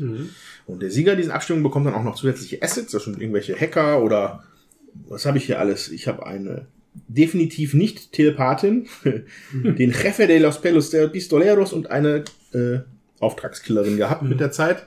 Ein buntes Gemisch an Leuten, die man sich halt aber auch über diesen Verhandlungsmechanismus dann halt erspielen muss. Die haben wir alle ein paar von abgekriegt, glaube ich, in der Partie. Genau. Die Und geben konkret? Sonderfähigkeiten. Ja. Und konkret sieht das so aus, dass der Startspieler einen Vorschlag macht, was eine gute Aktion wäre, zum Beispiel die Produktion in bestimmten Stadtteil äh, zu initiieren oder anzuschieben oder bestimmte Figuren vom Spielfeld zu entfernen oder Krankheiten zu entfernen. Und dann hat jeder andere Spieler die Möglichkeit, einen Gegenvorschlag zu machen. Es kann aber insgesamt nur einen Gegenvorschlag geben. Das heißt, der nächste Spieler, der einen Gegenvorschlag macht und danach will noch einer einen machen, dann muss der, kann er den noch mal zudecken, den Gegenvorschlag, muss ein paar Handkarten abwerfen. Es sind aber immer zwei Vorschläge zur Wahl. Und der vom Startspieler, der kann auch nicht überdeckt werden. Ja, und dann wird abgestimmt mit diesen Karten und die Mehrheit ähm, dieser Aktion wird ausgeführt und diese ausliegende Sonderkarte, die wir eben gehört haben, die wandert auch zu dem Spieler, der den Vorschlag gemacht hat, der dann genommen wurde. Genau, und diese Wahl ist man immer meistens auch nicht ganz so einfach, weil die meisten der Aktionskarten, wenn die wirklich einen, sagen wir mal, ein bisschen mehr als nur einen kleinen Effekt haben, haben die auch immer einen Nachteil. Einen, an- einen Nachteil, den nur eine andere Farbe wahrscheinlich sogar ausbügeln könnte, also ein anderer Konzern am Tisch. Äh, und deswegen muss man sich dann natürlich auch da ein bisschen absprechen und man macht sich auch sehr verdächtig, wenn man halt, ja, ich möchte das jetzt spielen, ja, aber dann fällt in drei Stadtteilen der Strom aus. Warum willst du das denn haben? Genau, und das ist nämlich noch ein wichtiger Punkt. genau, es gibt auch einen Verräter auf dem Brett. Ne? Also die, Meistens. ja, sechs Konzerne. Und am Anfang werden sieben Karten ausgeteilt, auf denen diese sechs Konzerne sind, plus eine Verräterkarte. Werden verdeckt, äh, ausge werden verdeckt gezogen von den Spielern und dann weiß man, wessen Gegner man ist oder welch man, ob man der, tatsächlich der Verräter ist. Und am Ende jeder äh, Zwischenwertung, sag ich mal, oder vor jeder neuen Runde kriegt man auch nochmal so eine Karte, äh, wo das eigene Ziel in der Runde draufsteht. Und das äh, erhöht natürlich auch nochmal die Paranoia, weil man dann natürlich auch für sich Karten spielt, die ähm, einem helfen, dieses Ziel jetzt zu äh, erfüllen und weil das, das äh, ist nicht immer mit dem Gruppenziel halt auch überein. Und das äh, erhöht natürlich auch die Spannung, wer ist denn jetzt der Verräter und wer nicht. Hm. Wir haben zwischendurch schon gedacht, vier Verräter muss man mindestens haben. Obwohl es nur vielleicht, also maximal einen gibt und den auch nicht unbedingt. ja, ja ähm, was, was auch noch das Spiel erschwert, ist, dass am Ende von jeder kleineren Runde ein, ein Event, also von einem Event-Deck wird aufgedeckt äh, wodurch sich dann entweder neue Püppchen von irgendwelchen Punks oder Mafia-Leuten auf dem Brett platziert werden. Dazu ist wichtig, von jeder Sorte von Figuren oder auch von irgendwelchen äh, Markern für Aufstände oder für Stromausfälle kann immer nur einer in dem Stadtteil sein. Wenn da noch ein weiterer zukommen würde, fängt er an, übers Feld zu wandern. Auf dem, weil zwischen den einzelnen Sektoren sieht man halt so kleine, wie so Pfeile und so Straßen. Und entlang diesem Weg bahnen sich dann die Bedrohungen den Weg übers Feld. Und wenn sie es tatsächlich übers zehnte Feld hinaus schaffen, landen die im sogenannten Root. Und da verursachen sie dann äh, äh, auch Schaden und der, die, die Bedrohung in der Stadt steigt immer mehr und das kann natürlich dann so ein Kaskadeneffekt unter Umständen, wenn man da nicht ein bisschen aufpasst, fliegt einem das Spiel das dann nur noch hintenrum aus die, um die Ohren. Das ist sehr wie bei Legenden von Andor mit den Figuren, die dann in die Burg reinlaufen. Mhm. So ein sehr ähnliches Prinzip. Ja, ich würde mal sagen, vielleicht fängst du mal an, Julian, weil du musst als erstes gleich weg. Wie fandst du es denn? Ja, also mir hat es auf jeden Fall ziemlich viel Spaß gemacht. Ähm, ich fand es auch spannend, obwohl wir mit sechs Leuten spielen und man im Endeffekt eigentlich schon relativ große Downtimes hat, aber das ist auch ein, wahrscheinlich ein Vorteil an den Paranoia-Spielen, dass es viel Spaß macht, die anderen zu beobachten, zu überlegen, warum zögert der an dieser Stelle so lange, warum überlegt er so lange, hackt er gerade was aus, überlegt er gerade, wie er uns noch Steine in den Weg legen kann? Oder sucht er nach einer besseren Option oder was auch immer. Also das hat mir prinzipiell ziemlich gut gefallen. Wenn ich es allerdings vergleiche, ich denke, dass so ein Dark Moon oder Galactica mir schon mehr Freude macht. Allerdings ist das ja natürlich gerade auch dann mal ein bisschen Abwechslung dazu und mhm. schon schön. Was gefällt dir jetzt bei Galactica und Dark Moon vielleicht besser? Hm, dass die Spiele thematischer sind. Mhm. Ähm, vor allen Dingen bei Galactica. Ich hatte hier jetzt, ich hatte nicht wirklich das Gefühl, jetzt der große Konzern zu sein und die großen Deals abzuwickeln, sondern ich hatte mehr das Gefühl, die anderen Spieler zu manipulieren, als, ja. als äh, irgendwie in dieser Welt irgendwas irgendwie zu agieren. Der Gedanke kam mir zwischendurch auch, dass mir das, glaube ich, auch sehr gut in dem Warhammer Fantasy Setting gefallen hätte, wie äh, diese älteren, nee, wie heißt das? Chaos in der ja, alten Welt. Ja. ja, in so einem Setting wurde, ja, weil die Größe kommt nicht so rüber, ne? Aus diese einzelnen Figuren, die du so hin und her schiebst. Ähm, und ich glaube, in so einem Bedrohungsszenario von Warhammer hätte mir das sogar noch besser gefallen.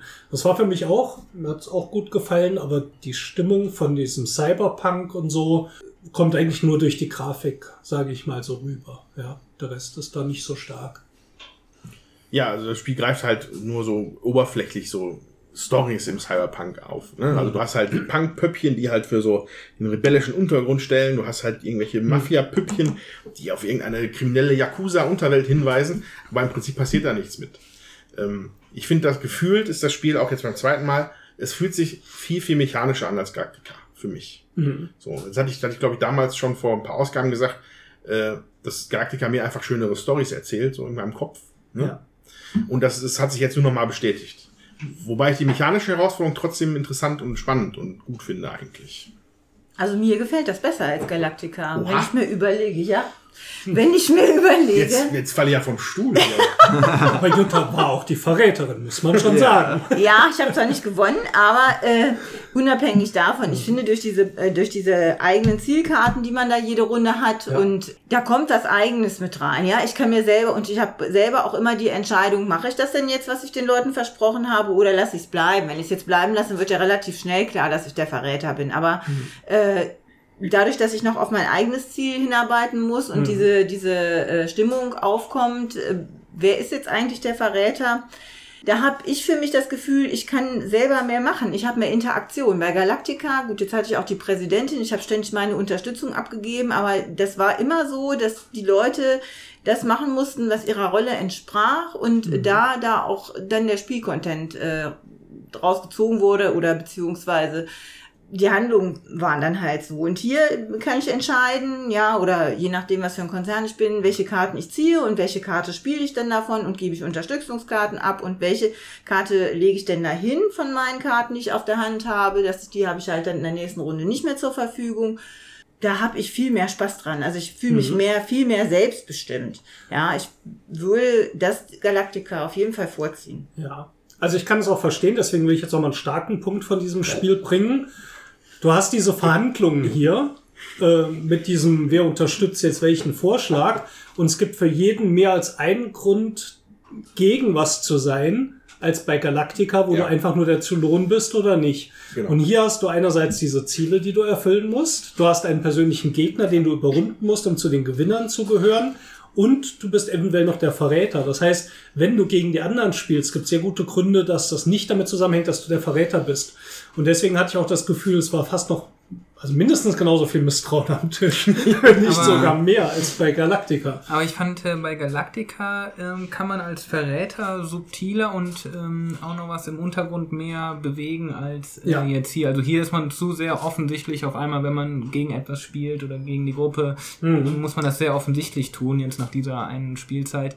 Und bei Galactica, durch diese Mehrheitskarten, tut man drei Karten hin, verdeckt, man weiß aber nicht, äh, äh, Ja. in welche Richtung das geht. Also Ja, ganz genau, also genau den Punkt hätte ich jetzt dazu angebracht. Es ist halt, durch, weil die Mechanik da anders ist. Ne? Bei, bei Galactica kannst du halt unter der Hand was reinschaufeln und man kann trotzdem nicht wissen, ob du der Verräter bist. Während man hier, wenn einer hier offensichtlich gegen den Konsens der Gruppe abstimmt, ist das schon mal sehr verdächtig und es ist halt offen. Ja. Im Gegensatz zu Galactica, wo es verdeckt ist. Ja, da kommt aber dann wieder ins Spiel, dass man ja auch selber Punkte sammeln will, ne? Und Ja. trotzdem für die Gruppe aber noch äh, mit dabei ist, äh, Ja. weil man sonst auch verliert, wenn der Verräter gewinnt. Und äh, deswegen passt das hier mit äh, äh, auch ganz gut, dass man auch für sich nochmal spielt und diese Komponente dazu kommt, die bei Battlestar Galactica absolut unnötig wäre und äh, überhaupt nicht gebraucht wird. nur zu, nur nochmal vielleicht zu Jutas Punkt mit der Selbstbestimmung. Das finde ich ist auch hier eigentlich so, weil ein bisschen setzt man voraus, dass hier jeder eigentlich erstmal auf seinen eigenen Vorteil bedacht ist, während bei Galactica eigentlich alle am eigenen Strang versuchen zu ziehen. So, das ist halt thematisch so einfach und auch von der Mechanik her bei Galactica einfach so. Ne? Und ich habe dann irgendwann ja auch versucht zu argumentieren, ja, ich möchte jetzt hier die, die Krankheiten entfernen. Natürlich habe ich was davon. Ich bin ein Konzern. Ich möchte damit Genau. Geld verdienen. Ich bin nicht Mutter Teresa. So, und äh, ähm, das finde ich hält das Ganze dann noch ein bisschen länger auch noch in der, in, in, im Ungewissen, wer hier äh, wirklich aktiv gegen die Gruppe oder gegen das, gegen das Spiel, sp- ja, gegen die anderen spielt oder Ja. einfach nur für sich selber. Ja, zum Beispiel, weil mir klar war, dass du mich als äh, Konkurrenten hast. Das heißt, du musst um das Spiel zu gewinnen mehr haben als ich. War ich teilweise dagegen, dass du die Krankheiten entfernst, Ja. weil das dir Geld bringt und dann ich, du warst jetzt nicht Ja. mein Konkurrent, aber du damit gewinnst, was ich vielleicht auch verhindern will. Wobei- und das fand ich äh, recht interessant. Wobei es ja halt dann irgendwann auch dann, dann ging es halt auch nicht anderes mehr. Dann musste Ja. ich die Krankheiten Dann mal entfernen. Dann musste man mir das einfach mal zugestehen. Genau. Ja. Was ich noch diskussionswürdig finde hier bei dem Spiel ist das Ende. Ich hatte das Gefühl, das Spiel läuft ziemlich konstant in drei sehr ähnlichen Runden und es hat sich jetzt für mich auch nicht zum Ende hin zugespitzt, sondern die, die äh, zum Beispiel das Tempo, in dem die Bedrohung voranschreitet, bleibt über das Spiel meiner Auffassung nach relativ konstant. Dass ich es zum Ende jetzt nicht sonderlich bedrohlich fand und am Ende hatten wir es erwähnt, gewinnt man, wenn man mehr ähm, Einfluss hat oder mehr Macht hat als der äh, zufällig bestimmte Konkurrent am Anfang. Genau. Ähm, und dann haben eben drei bis vier Leute gewonnen und die anderen verloren. Und ich hatte irgendwie nicht das Gefühl, dass wir jetzt zu einem befriedigenden Ende gekommen sind. Ja. Also, Wie war das für euch? Vielleicht, Heidi, wie fandst du es denn? Und nix. Also ich ähm, fand das Ende auch so ein bisschen so, tja gut, dann bin ich jetzt halt Verlierer und es gibt drei Gewinner, ja gut. Aber es gab nicht so dieses Zuspitzen, es gab keinen großen Knall, kein, also ich könnte mir jetzt auch vorstellen, ich weiß es natürlich nicht äh, als Verlierer, dass es vielleicht auch keine super große Befriedigung für die Gewinner gab. Also so ein, doch, wahrscheinlich schon, oder? Nö. Aber ich glaube nicht so groß wie in anderen Spielen. Und äh, ich fand auch vom Spannungsbogen plätscherte das so vor sich hin. Ja, also ich hätte jetzt noch mal ganz ganz an den Anfang äh, wäre ich jetzt nochmal gesprungen. Ich finde halt für das Spiel auch die Einstiegshürde sehr, sehr groß, für mich zumindest, weil es sehr abstrakt ist. Und auch so, wie du gesagt hast, Andreas, man wird nicht in so eine Geschichte reingezogen. Und ähm, ich habe, das ist jetzt super lange her, dass ich Battlestar Galactica gespielt habe, aber da hatte ich irgendwie aus der Erinnerung heraus eher das Gefühl, da war ich drin, da habe ich eine Geschichte erlebt Mhm. und das war hier überhaupt nicht. Und äh, auch dann in die Regeln reinzukommen und ähm, dann doch in die sehr vernetzten Regeln auf dieses, äh, wir machen was in der Gruppe, aber ich muss auch auf mein eigenes Ding achten. Äh, und dann bin ich einfach auch so, dass ich die ganze Zeit damit beschäftigt bin, wer ist jetzt der Verräter. Das Mhm. finde ich schon sehr schwierig. Also für mich hat sich das schon zugespitzt. Und dann, als ihr nämlich, also ich war, habe ja den Verräter gespielt und dann habt ihr die Leute da rausgenommen. Das fand ich total blöd. Das war doof. Und dann hätte sich nämlich doch zugespitzt, wenn die Leute drin geblieben wären und die Karte umgedreht und es wären noch mehr Leute hier in den, also der, die Unruhe wäre erhöht äh, worden und dass man hier mehr Schaden gekriegt hätte auf dieser Leiste. Ähm, Wir waren jetzt auch, wenn ich kurz einhaken darf, bei 18 von 25 Punkten und so ein schiefgegangenes Event sind gleich mal fünf Punkte. Also ich glaube, es hätte auch leicht noch kippen können. Ne? Ähm, nur noch mal zu dem Punkt mit der Story. Äh, ja, hatte ich ja auch schon gesagt, dass das halt so storymäßig, dass es halt nicht so Trotzdem finde ich aber, dass die Mechanik die Leute trotzdem reinzieht. Also mich zumindest. Weil Ja. ich war mit dem Spiel beschäftigt, ich habe mich nicht gelangweilt. Äh, man, man, man spielt sich halt auf so einer, auf, man, man spielt jetzt nicht, okay, ich bin der und der und ich kämpfe gegen die Zylonen. Nein, ich bin Andreas und kämpfe gegen Steffen. Und das hebt, also auf so einer Metaebene ist das halt schon so eine Story für mich persönlich. Also zumindest eine, eine, eine Immersion in das Spiel, sage ich mal. Also ich war halt schon beschäftigt. Ja, ähm, ich wollte eben auch nicht, ich hoffe, das ist nicht so rübergekommen, äh, damit ausdrücken, dass ich es irgendwie langweilig fand, sondern nur, dass, also es war auf jeden Fall große Spannung während des Spiels da und es war total interessant. Nur das Ende war halt für mich ein Hm. bisschen abrupt. So. Ich glaube, das hat äh, mehrere Gründe. Ich glaube, um das Spiel spannend zu gestalten, muss man es einmal verstanden haben. Weil am Anfang ist man viel am Verhandeln über Sachen, die man noch nicht versteht, weil man die Zusammenhänge der Spielmechanik nicht sieht. Und ich glaube, wenn der Verräter so an zwei, drei Punkten nochmal ein, zwei äh, Marker dort hochschieben kann, dann wird das relativ knapp. Von den Beschreibungen bei Boardgame Geek hatte ich auch eher das Gefühl, es ist oft sehr knapp. Also ich habe jetzt auch nicht alle Tests durchgelesen, aber einer sprach davon, dass gerade bei 4 und 6 sich jedes Mal in der letzten Phase, in der letzten Aktion tatsächlich entschieden hat. Aber ich glaube, dazu muss man das Spiel auch soweit beherrschen. Deswegen würde ich auf jeden Fall gerne noch mal eine Partie spielen. Vielleicht wenn nicht, nicht gleich jetzt, aber bin ich auf jeden Fall dabei, ähm, weil ich glaube, das kriegt man hin, dass, dass man da knapper wird. Und vielleicht auch teilweise, wir profitieren ja auch davon, dass dieser, diese Leiste hochgeht. Da hat man auch manchmal einen Anreiz, vielleicht zu sagen, komm, läuft ja eigentlich noch gut. Ja, ich sag jetzt nochmal vier Punkte für mich ein. Dafür geht halt diese Leiste noch zwei hoch. Das wird schon irgendwie gut gehen. Ich glaube, dass man das sich mehr selbst austariert. Hoffe ich zumindest, weil ansonsten fand ich nämlich auch das Ende unspektakulär. Und ich muss auch sagen, die Freude über den Sieg war jetzt okay, aber auch nicht super. Also das, Spiel war schöner als das Ende. Absolut, gebe ich dir total recht. Ja. Ja, also ähm, ich glaube, ich würde auch sagen, dass das, mh, dass das Ende dann vielleicht nicht so, dass es da nicht dieses, dieses mit dem Zuspitzen und dass da die riesige Spannung entsteht. Ich hatte jetzt am Ende nicht mehr das Gefühl, dass mir da noch viel passieren könnte, zum Beispiel. Steffen war ein gutes Stück hinter mir und man kriegt ja auch ein Gefühl dafür, wie viel, wie groß die Sprünge so sein können, vielleicht. Auch trotz diesen Investments, die halt relativ viel geben. Ich wusste aber an der Stelle auch, dass ich relativ viel bekommen werde. Deswegen war ich mir da relativ sicher. Für mich entsteht aber die Spannung, wenn man noch, also für mich war das so in der Mitte des Spiels oder, am- oder so in dem ersten Drittel, sage ich mal, wo ich einfach knapp hinter dem Steffen war und ich dann wirklich immer überlegen musste, okay, wie mogel ich mich da jetzt dran vorbei, ohne jetzt hier irgendwie groß destruktiv mich hier als äh, Verdächtigen noch im besten noch irgendwie äh, zu beschuldigen. Ähm, und, und da, da, also da setzt dann halt für mich so richtig so die, die Intensität ein, so ein bisschen. Aber das ist ja das, was oft die kooperativen Spiele dann spannend macht, ist ja, dass das Spielsystem, das Brett sozusagen gegen dich spielt und dort die Spannung bringt. Und der Punkt fehlte hier. Die andere war jetzt die Spannung, überhole ich meinen äh, direkten Konkurrenten, der mir zugelost wurde, und bekomme ich meine Abstimmungen durch, um mir hier diese Personen einzusacken. Aber jetzt zumindest in der Partie heute, muss man halt auch nochmal betonen, ist für uns die erste. Du hast vorher schon mal gespielt, Andreas. Einmal, Bei euch war es ja. das erste Mal auch knapper. Ja. Ne? Ähm, das war jetzt nicht so wie die meisten kooperativen Spiele, wo das Gefühl, das fliegt ja gleich alles um die Ohren. Das ist hier heute zumindest bei uns nicht passiert. Ja, aber ich finde, das Spiel lebt ja halt davon, dass du gegeneinander spielst auch. Also, dass du unterschiedlich, also du spielst zwar zusammen, aber du spielst auch gegeneinander, weil du dann eigenen, äh, eine eigene Auftragskarte hast und eigene ähm, ja, Zielkarten zum Ende des Spiels, sage ich jetzt mal. Und das macht für mich das Spiel lebendig. Also äh, ich persönlich ähm, finde das viel lebendiger, weil auch als jetzt zum Beispiel Galactica, weil ich permanent gucken kann, was machen denn die anderen und man ist dauernd am überlegen, wer ist denn jetzt ein Verräter und wer nicht und wer spielt vielleicht, was könnte der jetzt für eine Intention haben und dann deckst du vielleicht die erste ähm, Zielkarte auf, ähm, die ähm, für deinen, für die ersten, nach der ersten Abrechnung und da sieht man dann, Also ach, Investments, ja. ja, jetzt hat er da, äh, deswegen hat er so gespielt. Aber man weiß ja nicht, welche Karte der als nächstes äh, zieht und man weiß auch seinen Hintergrundauftrag nicht.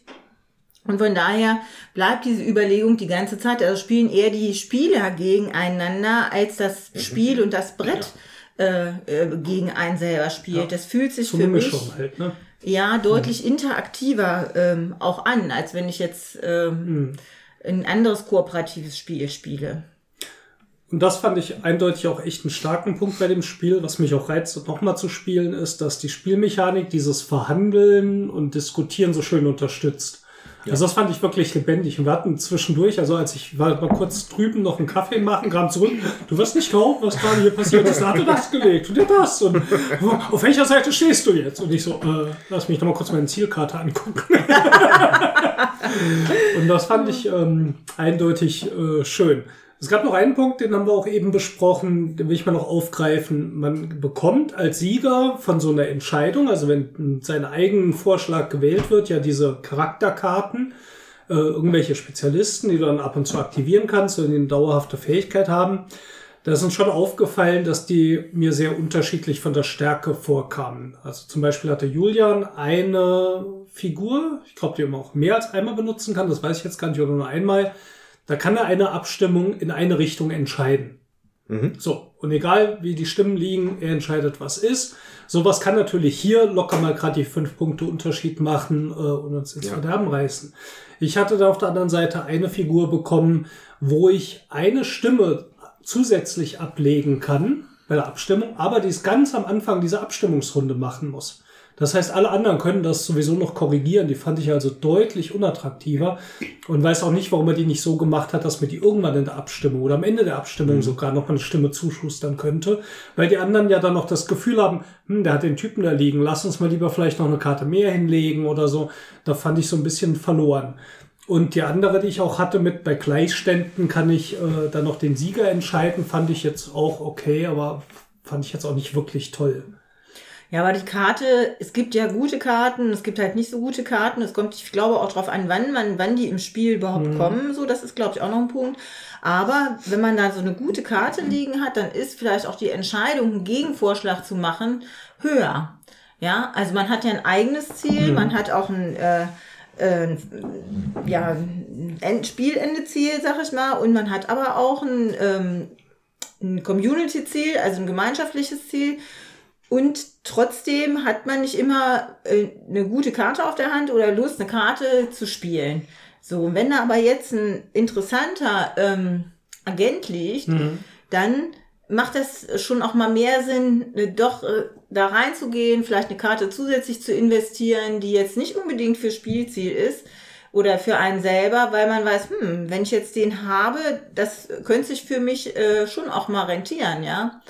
Das äh, finde ich ist auch noch mal so ein äh, Paranoia unterstützendes ähm, Element, weil ich fand hier jetzt Agenten, ich sag mal, äh, der eine hat mir zweimal einen Credit gebracht und äh, bei einer Frau konnte ich halt jetzt zum Schluss dreimal eine Karte ziehen, weil ich äh, hinter den, also von einem anderen Spieler eine Karte ziehen, weil, weil die mehr Geld hatten als ich.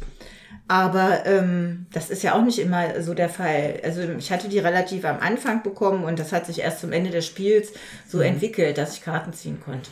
Matthias hat es auch erzählt, äh, eben, dass du auch das Gefühl hattest, äh, nach so der Hälfte des Spiels ungefähr war für dich die Partie gelaufen. Oder auch, dass diese Charaktere da jetzt auch nicht mehr einen Unterschied gemacht hätten. Ja, genau. Ich finde auch, ähm, also mein, ich hatte die äh, Security, äh, Security-Konzern und ähm, der gibt halt, äh, der hat einen Vorteil, wenn äh, gegnerische Einheiten vom Spielplatz, äh, vom Spielbrett entfernt werden. Und das fand ich dann irgendwann im Laufe des Spiels nicht mehr so wichtig und entscheidend und gab mir entsprechend halt auch keine, kein Capital mehr. Und ähm, ich hatte dann auch irgendwie keine richtigen Karten mehr, die mich nach vorne brachten. Ich war weit abgeschlagen zu meinem ähm, ähm, Konkurrenzkonzern, konnte da auch nicht mehr viel machen. Ich konnte auch keinen Einfluss mehr wirklich geben für die Gruppe. Und da war dann so für mich eigentlich nach der dritten Runde äh, ähm, nicht mehr so der Spielspaß so groß. Trotzdem von der Interaktion her oder von den Gesprächen her fand ich das schon auch, äh, ähm, hat viel Spaß gemacht. Aber jetzt so nach dem ersten Spieleindruck fand ich so das Balancing, auch das, was du eben meintest mit den äh, Agent-Karten, ein bisschen fragwürdig. Hm. Wie gesagt, nach dem ersten Spieleindruck. Dann würde ich vielleicht, bevor wir gleich nochmal so eine, vielleicht eine Abschlussrunde machen, nochmal mit so zwei Worten, vielleicht noch ein Wort zum Material verlieren. Das ist ja auch immer ganz gern ge- äh, gemacht. Ähm, aber also ich finde, wie alle Fantasy Flight Produkte ist auch das hier ein sehr gutes. Also man, es gibt hier jede Menge Püppchen in einem äh, Orangeton. Hm. Äh, die kann man natürlich dann auch fleißig bemalen, also schön detailliert. Der, die, der Spielplan ist dick, alle Karten haben diesen, diesen komischen Finish, den man halt, diesen Glanz-Stabilitäts-Finish, ich weiß wie man das nennt. Die sind noch dick, ne? Sind dicke Ja. Karten, also verhältnismäßig stabil. Und so und die Artworks finde ich eigentlich auch durch die Wand, durch die Bank eigentlich ziemlich cool. Das Einzige, was mich so, was ich, was ich so rein optisch, aber das ist echt meckern auf hohem Niveau. Ich finde immer die, diesen, ne, man hat ja die Stadtteile auf den, auf dem, auf dem Spielplan mit großen Bildern und darunter ist da einmal nochmal der Umriss der Stadt. Ich finde, der ist einfach irgendwie ein bisschen, äh, ja, noisy. Sehr, sehr viele weiße Punkte oder so.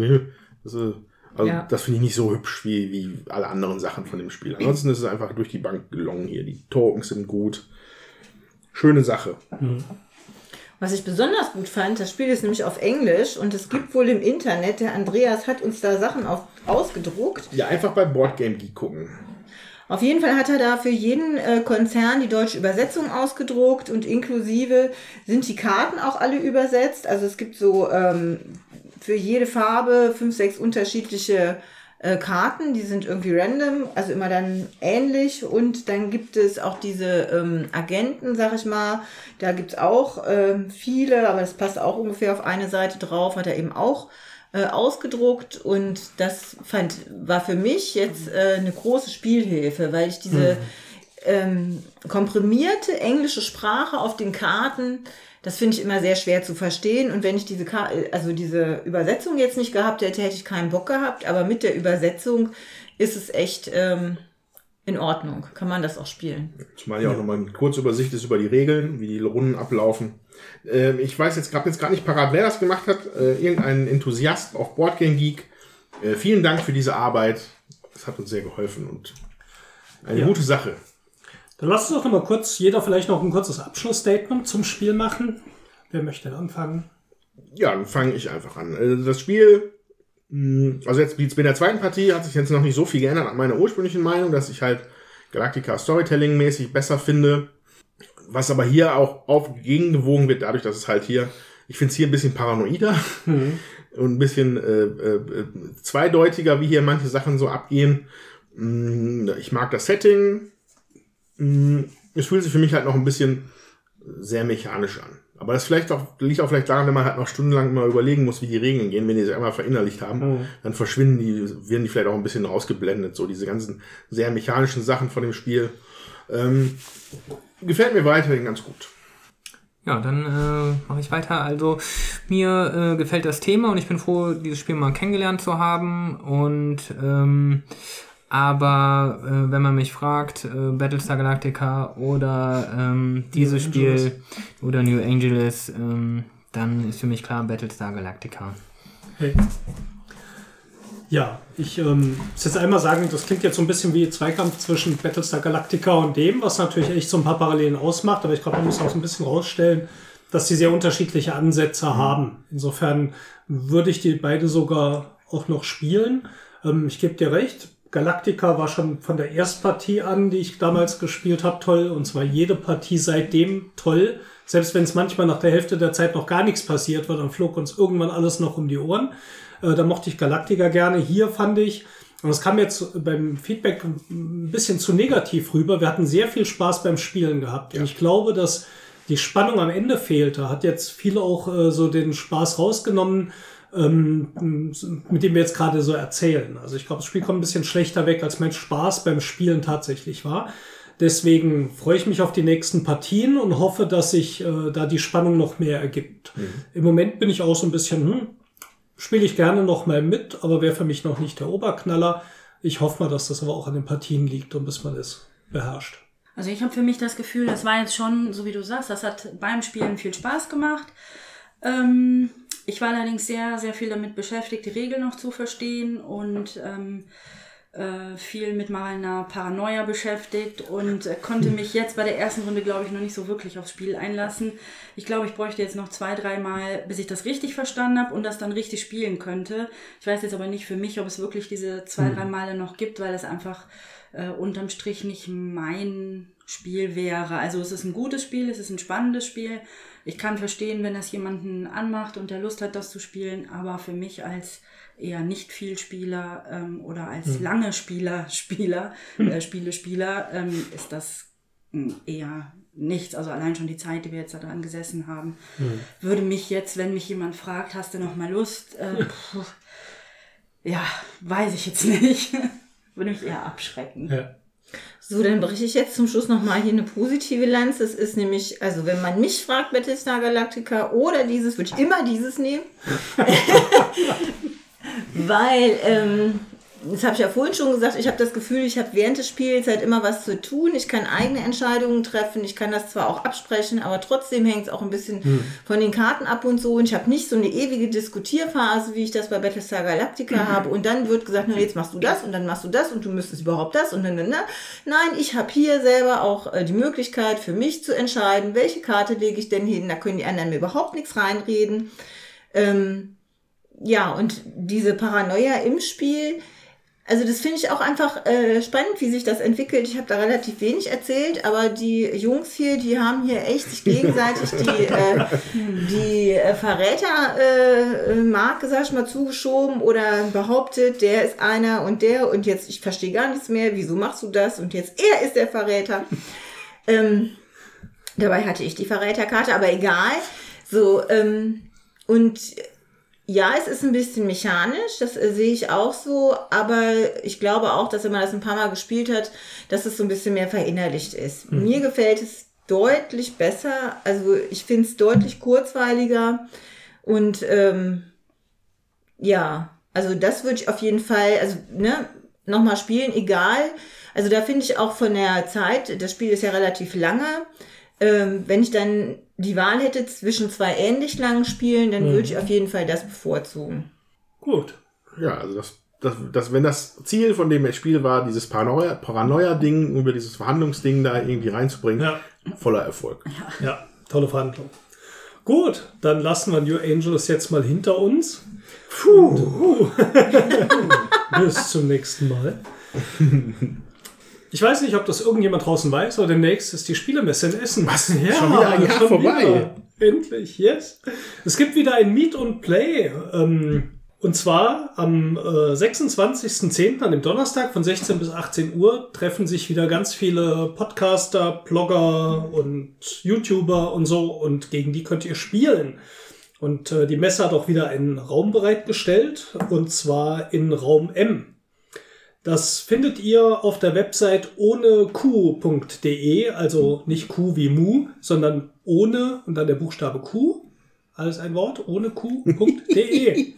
und äh, da findet ihr die Infos zum Meet and Play 2017 auf der Spielemesse in Essen. Geht irgendjemand von euch hin? Ja, ich guck mal. Oh. Das denn? Nein, natürlich gehe ich. Ich komme dahin. Ich freue mich ja schon seit Wochen wie, wie Bolle da drauf. Tatsächlich werde ich dann diesmal auch an diesem Donnerstagtermin dann teilnehmen können. Das war letztes, Mal, letztes Jahr leider nicht möglich. Äh, ich freue mich sehr. Ja. Äh, Ja, ich bin Donnerstag leider nicht da. Das finde ich sehr schade. Ich hoffe, ich habe Freitagnachmittag noch die Möglichkeit und bin auf jeden Fall Samstag und Sonntag da. Ja, ich bin auf jeden Fall ab Mittwoch da. Mittwoch ist auch hier wieder dieses, ähm, wie nennt sich das nochmal, dieses Spiele-Event äh, Wa- Warm-Up Day. Also wenn ihr mal äh, unter Warm-Up Day Essen googelt, da kann man sich mittwochs auch schon zum Spielen treffen in einer äh, Location in Essen. Die Location heißt Don't Panic, Viehhofer Platz 2 in Essen. Äh, wie gesagt, ihr müsst euch anmelden. Ihr könnt auf warmupday.info auf die Webseite gehen und euch dort für, glaube ich, 8 Euro oder so für den Tag anmelden. Es ist ein Getränk dabei und man kann Brettspiele, Prototypen und so weiter spielen. Es gibt sogar so ein kleines Rahmenprogramm auch mit Vorträgen, so ein spontaner Okay. Workshop, äh, wo irgendwie, wo jemand irgendein Thema besprechen will, sich für eine Minute vorne hinstellt, was über erzählt. King, King Domino referieren. Zum Beispiel, du bist ja ein ganz großer Hast Fan du schon von. oft genug gemacht. Das muss ja nicht nochmal wiederholen. Kann man sich in Dauerschleife im Podcast anhören. Ja, wir werden auf jeden Fall ähm, da sein, die Kinder ähm, auch. Und die werden sich sicher auch freuen, wenn man sie anspricht. Ja, und erkennen könnt ihr uns an unseren äh, auffälligen Würfelwerfer-T-Shirts mit unseren Gesichtern drauf und unseren Namen. Genau, und die sehen aus wie das Gesicht, das sowieso ein paar Zentimeter weiter oben eh da ist. Nur, also, genial. Ne? Das ist Wahnsinn. Damit man sich selber daran erinnert, wer man ist. Ja, super. Jetzt noch mal runter gucken. Äh, genau, ja, und Ja. Äh, wir freuen uns, wenn wir uns euch da treffen. Genau, Wir von müssen- Mittwoch bis Sonntag bin ich da. Da sollte die Gelegenheit da sein, dass wir Genau. uns mal Hallo sagen und von Ja. euch hören. Da freuen wir uns. Was, was in der Zeit so podcastmäßig passiert, müssen wir noch mal schauen. Wir überlegen, was wir machen können. Äh, oder wann wir denn vielleicht danach eine Episode darüber machen, über die Spiel. Äh, wir, wir überlassen ja normalerweise die Previews immer allen anderen. Wir reden dann lieber später darüber, was wir denn da tatsächlich gesehen haben. Und äh, ja, Gut. In diesem Sinne, schön, dass ihr wieder bei uns wart heute in New in Angeles. den düsteren Gassen von New Angeles. Und ähm, wenn das Spiel jemanden von euch interessiert, ihr das spielt oder gespielt habt, schreibt uns doch mal in die Kommentare, wie es bei euch ankam. Das interessiert mich sehr, weil das ist so schon so ein Kandidat, der sich trotzdem vielleicht im Regal ganz gut machen würde. Da habe ich auch noch so ein paar Fragezeichen. Sagt mal Bescheid, wie es euch gefallen hat. Ja, und dann sehen wir uns hoffentlich alle in Essen. Ja. Und äh, ihr, liebe, liebe Zuhörer, ihr kennt diesen Aufruf mittlerweile. Falls ihr unseren Podcast über iTunes bezieht, schaut doch einmal tief in euer Herz mal wieder und überlegt, ob ihr uns nicht fünf Sterne und ein kleines Review geben könntet. Das wird uns sehr helfen in unserer Reichweite und ihr werdet ganz tolle Menschen dann. Genau. Und vielen Dank an alle, die uns schon fünf Sterne gegeben haben. Ich glaube, wir haben jetzt immer fünf Sterne bekommen, was ja schon mal total klasse ist. Ja, wir haben super Zuhörer. Alle auch, sehen auch alle sehr gut aus. Und wir sind auch so ehrlich und äh, so, wir sind so ehrlich, wie ihr schön seid. Lassen wir das. Gut, dann noch vielen Dank auch an Heidi und Matthias, Ja, äh, die heute ausgeholfen haben, eingesprungen sind, damit wir auf sechs Konzerne hier konnten. Das Ja. war fantastisch. Und auch Julian, der inzwischen schon gegangen ist. Und ähm, ja, Dann in diesem Sinne, bis, zum, nächsten Mal. Tschüss. Tschüss.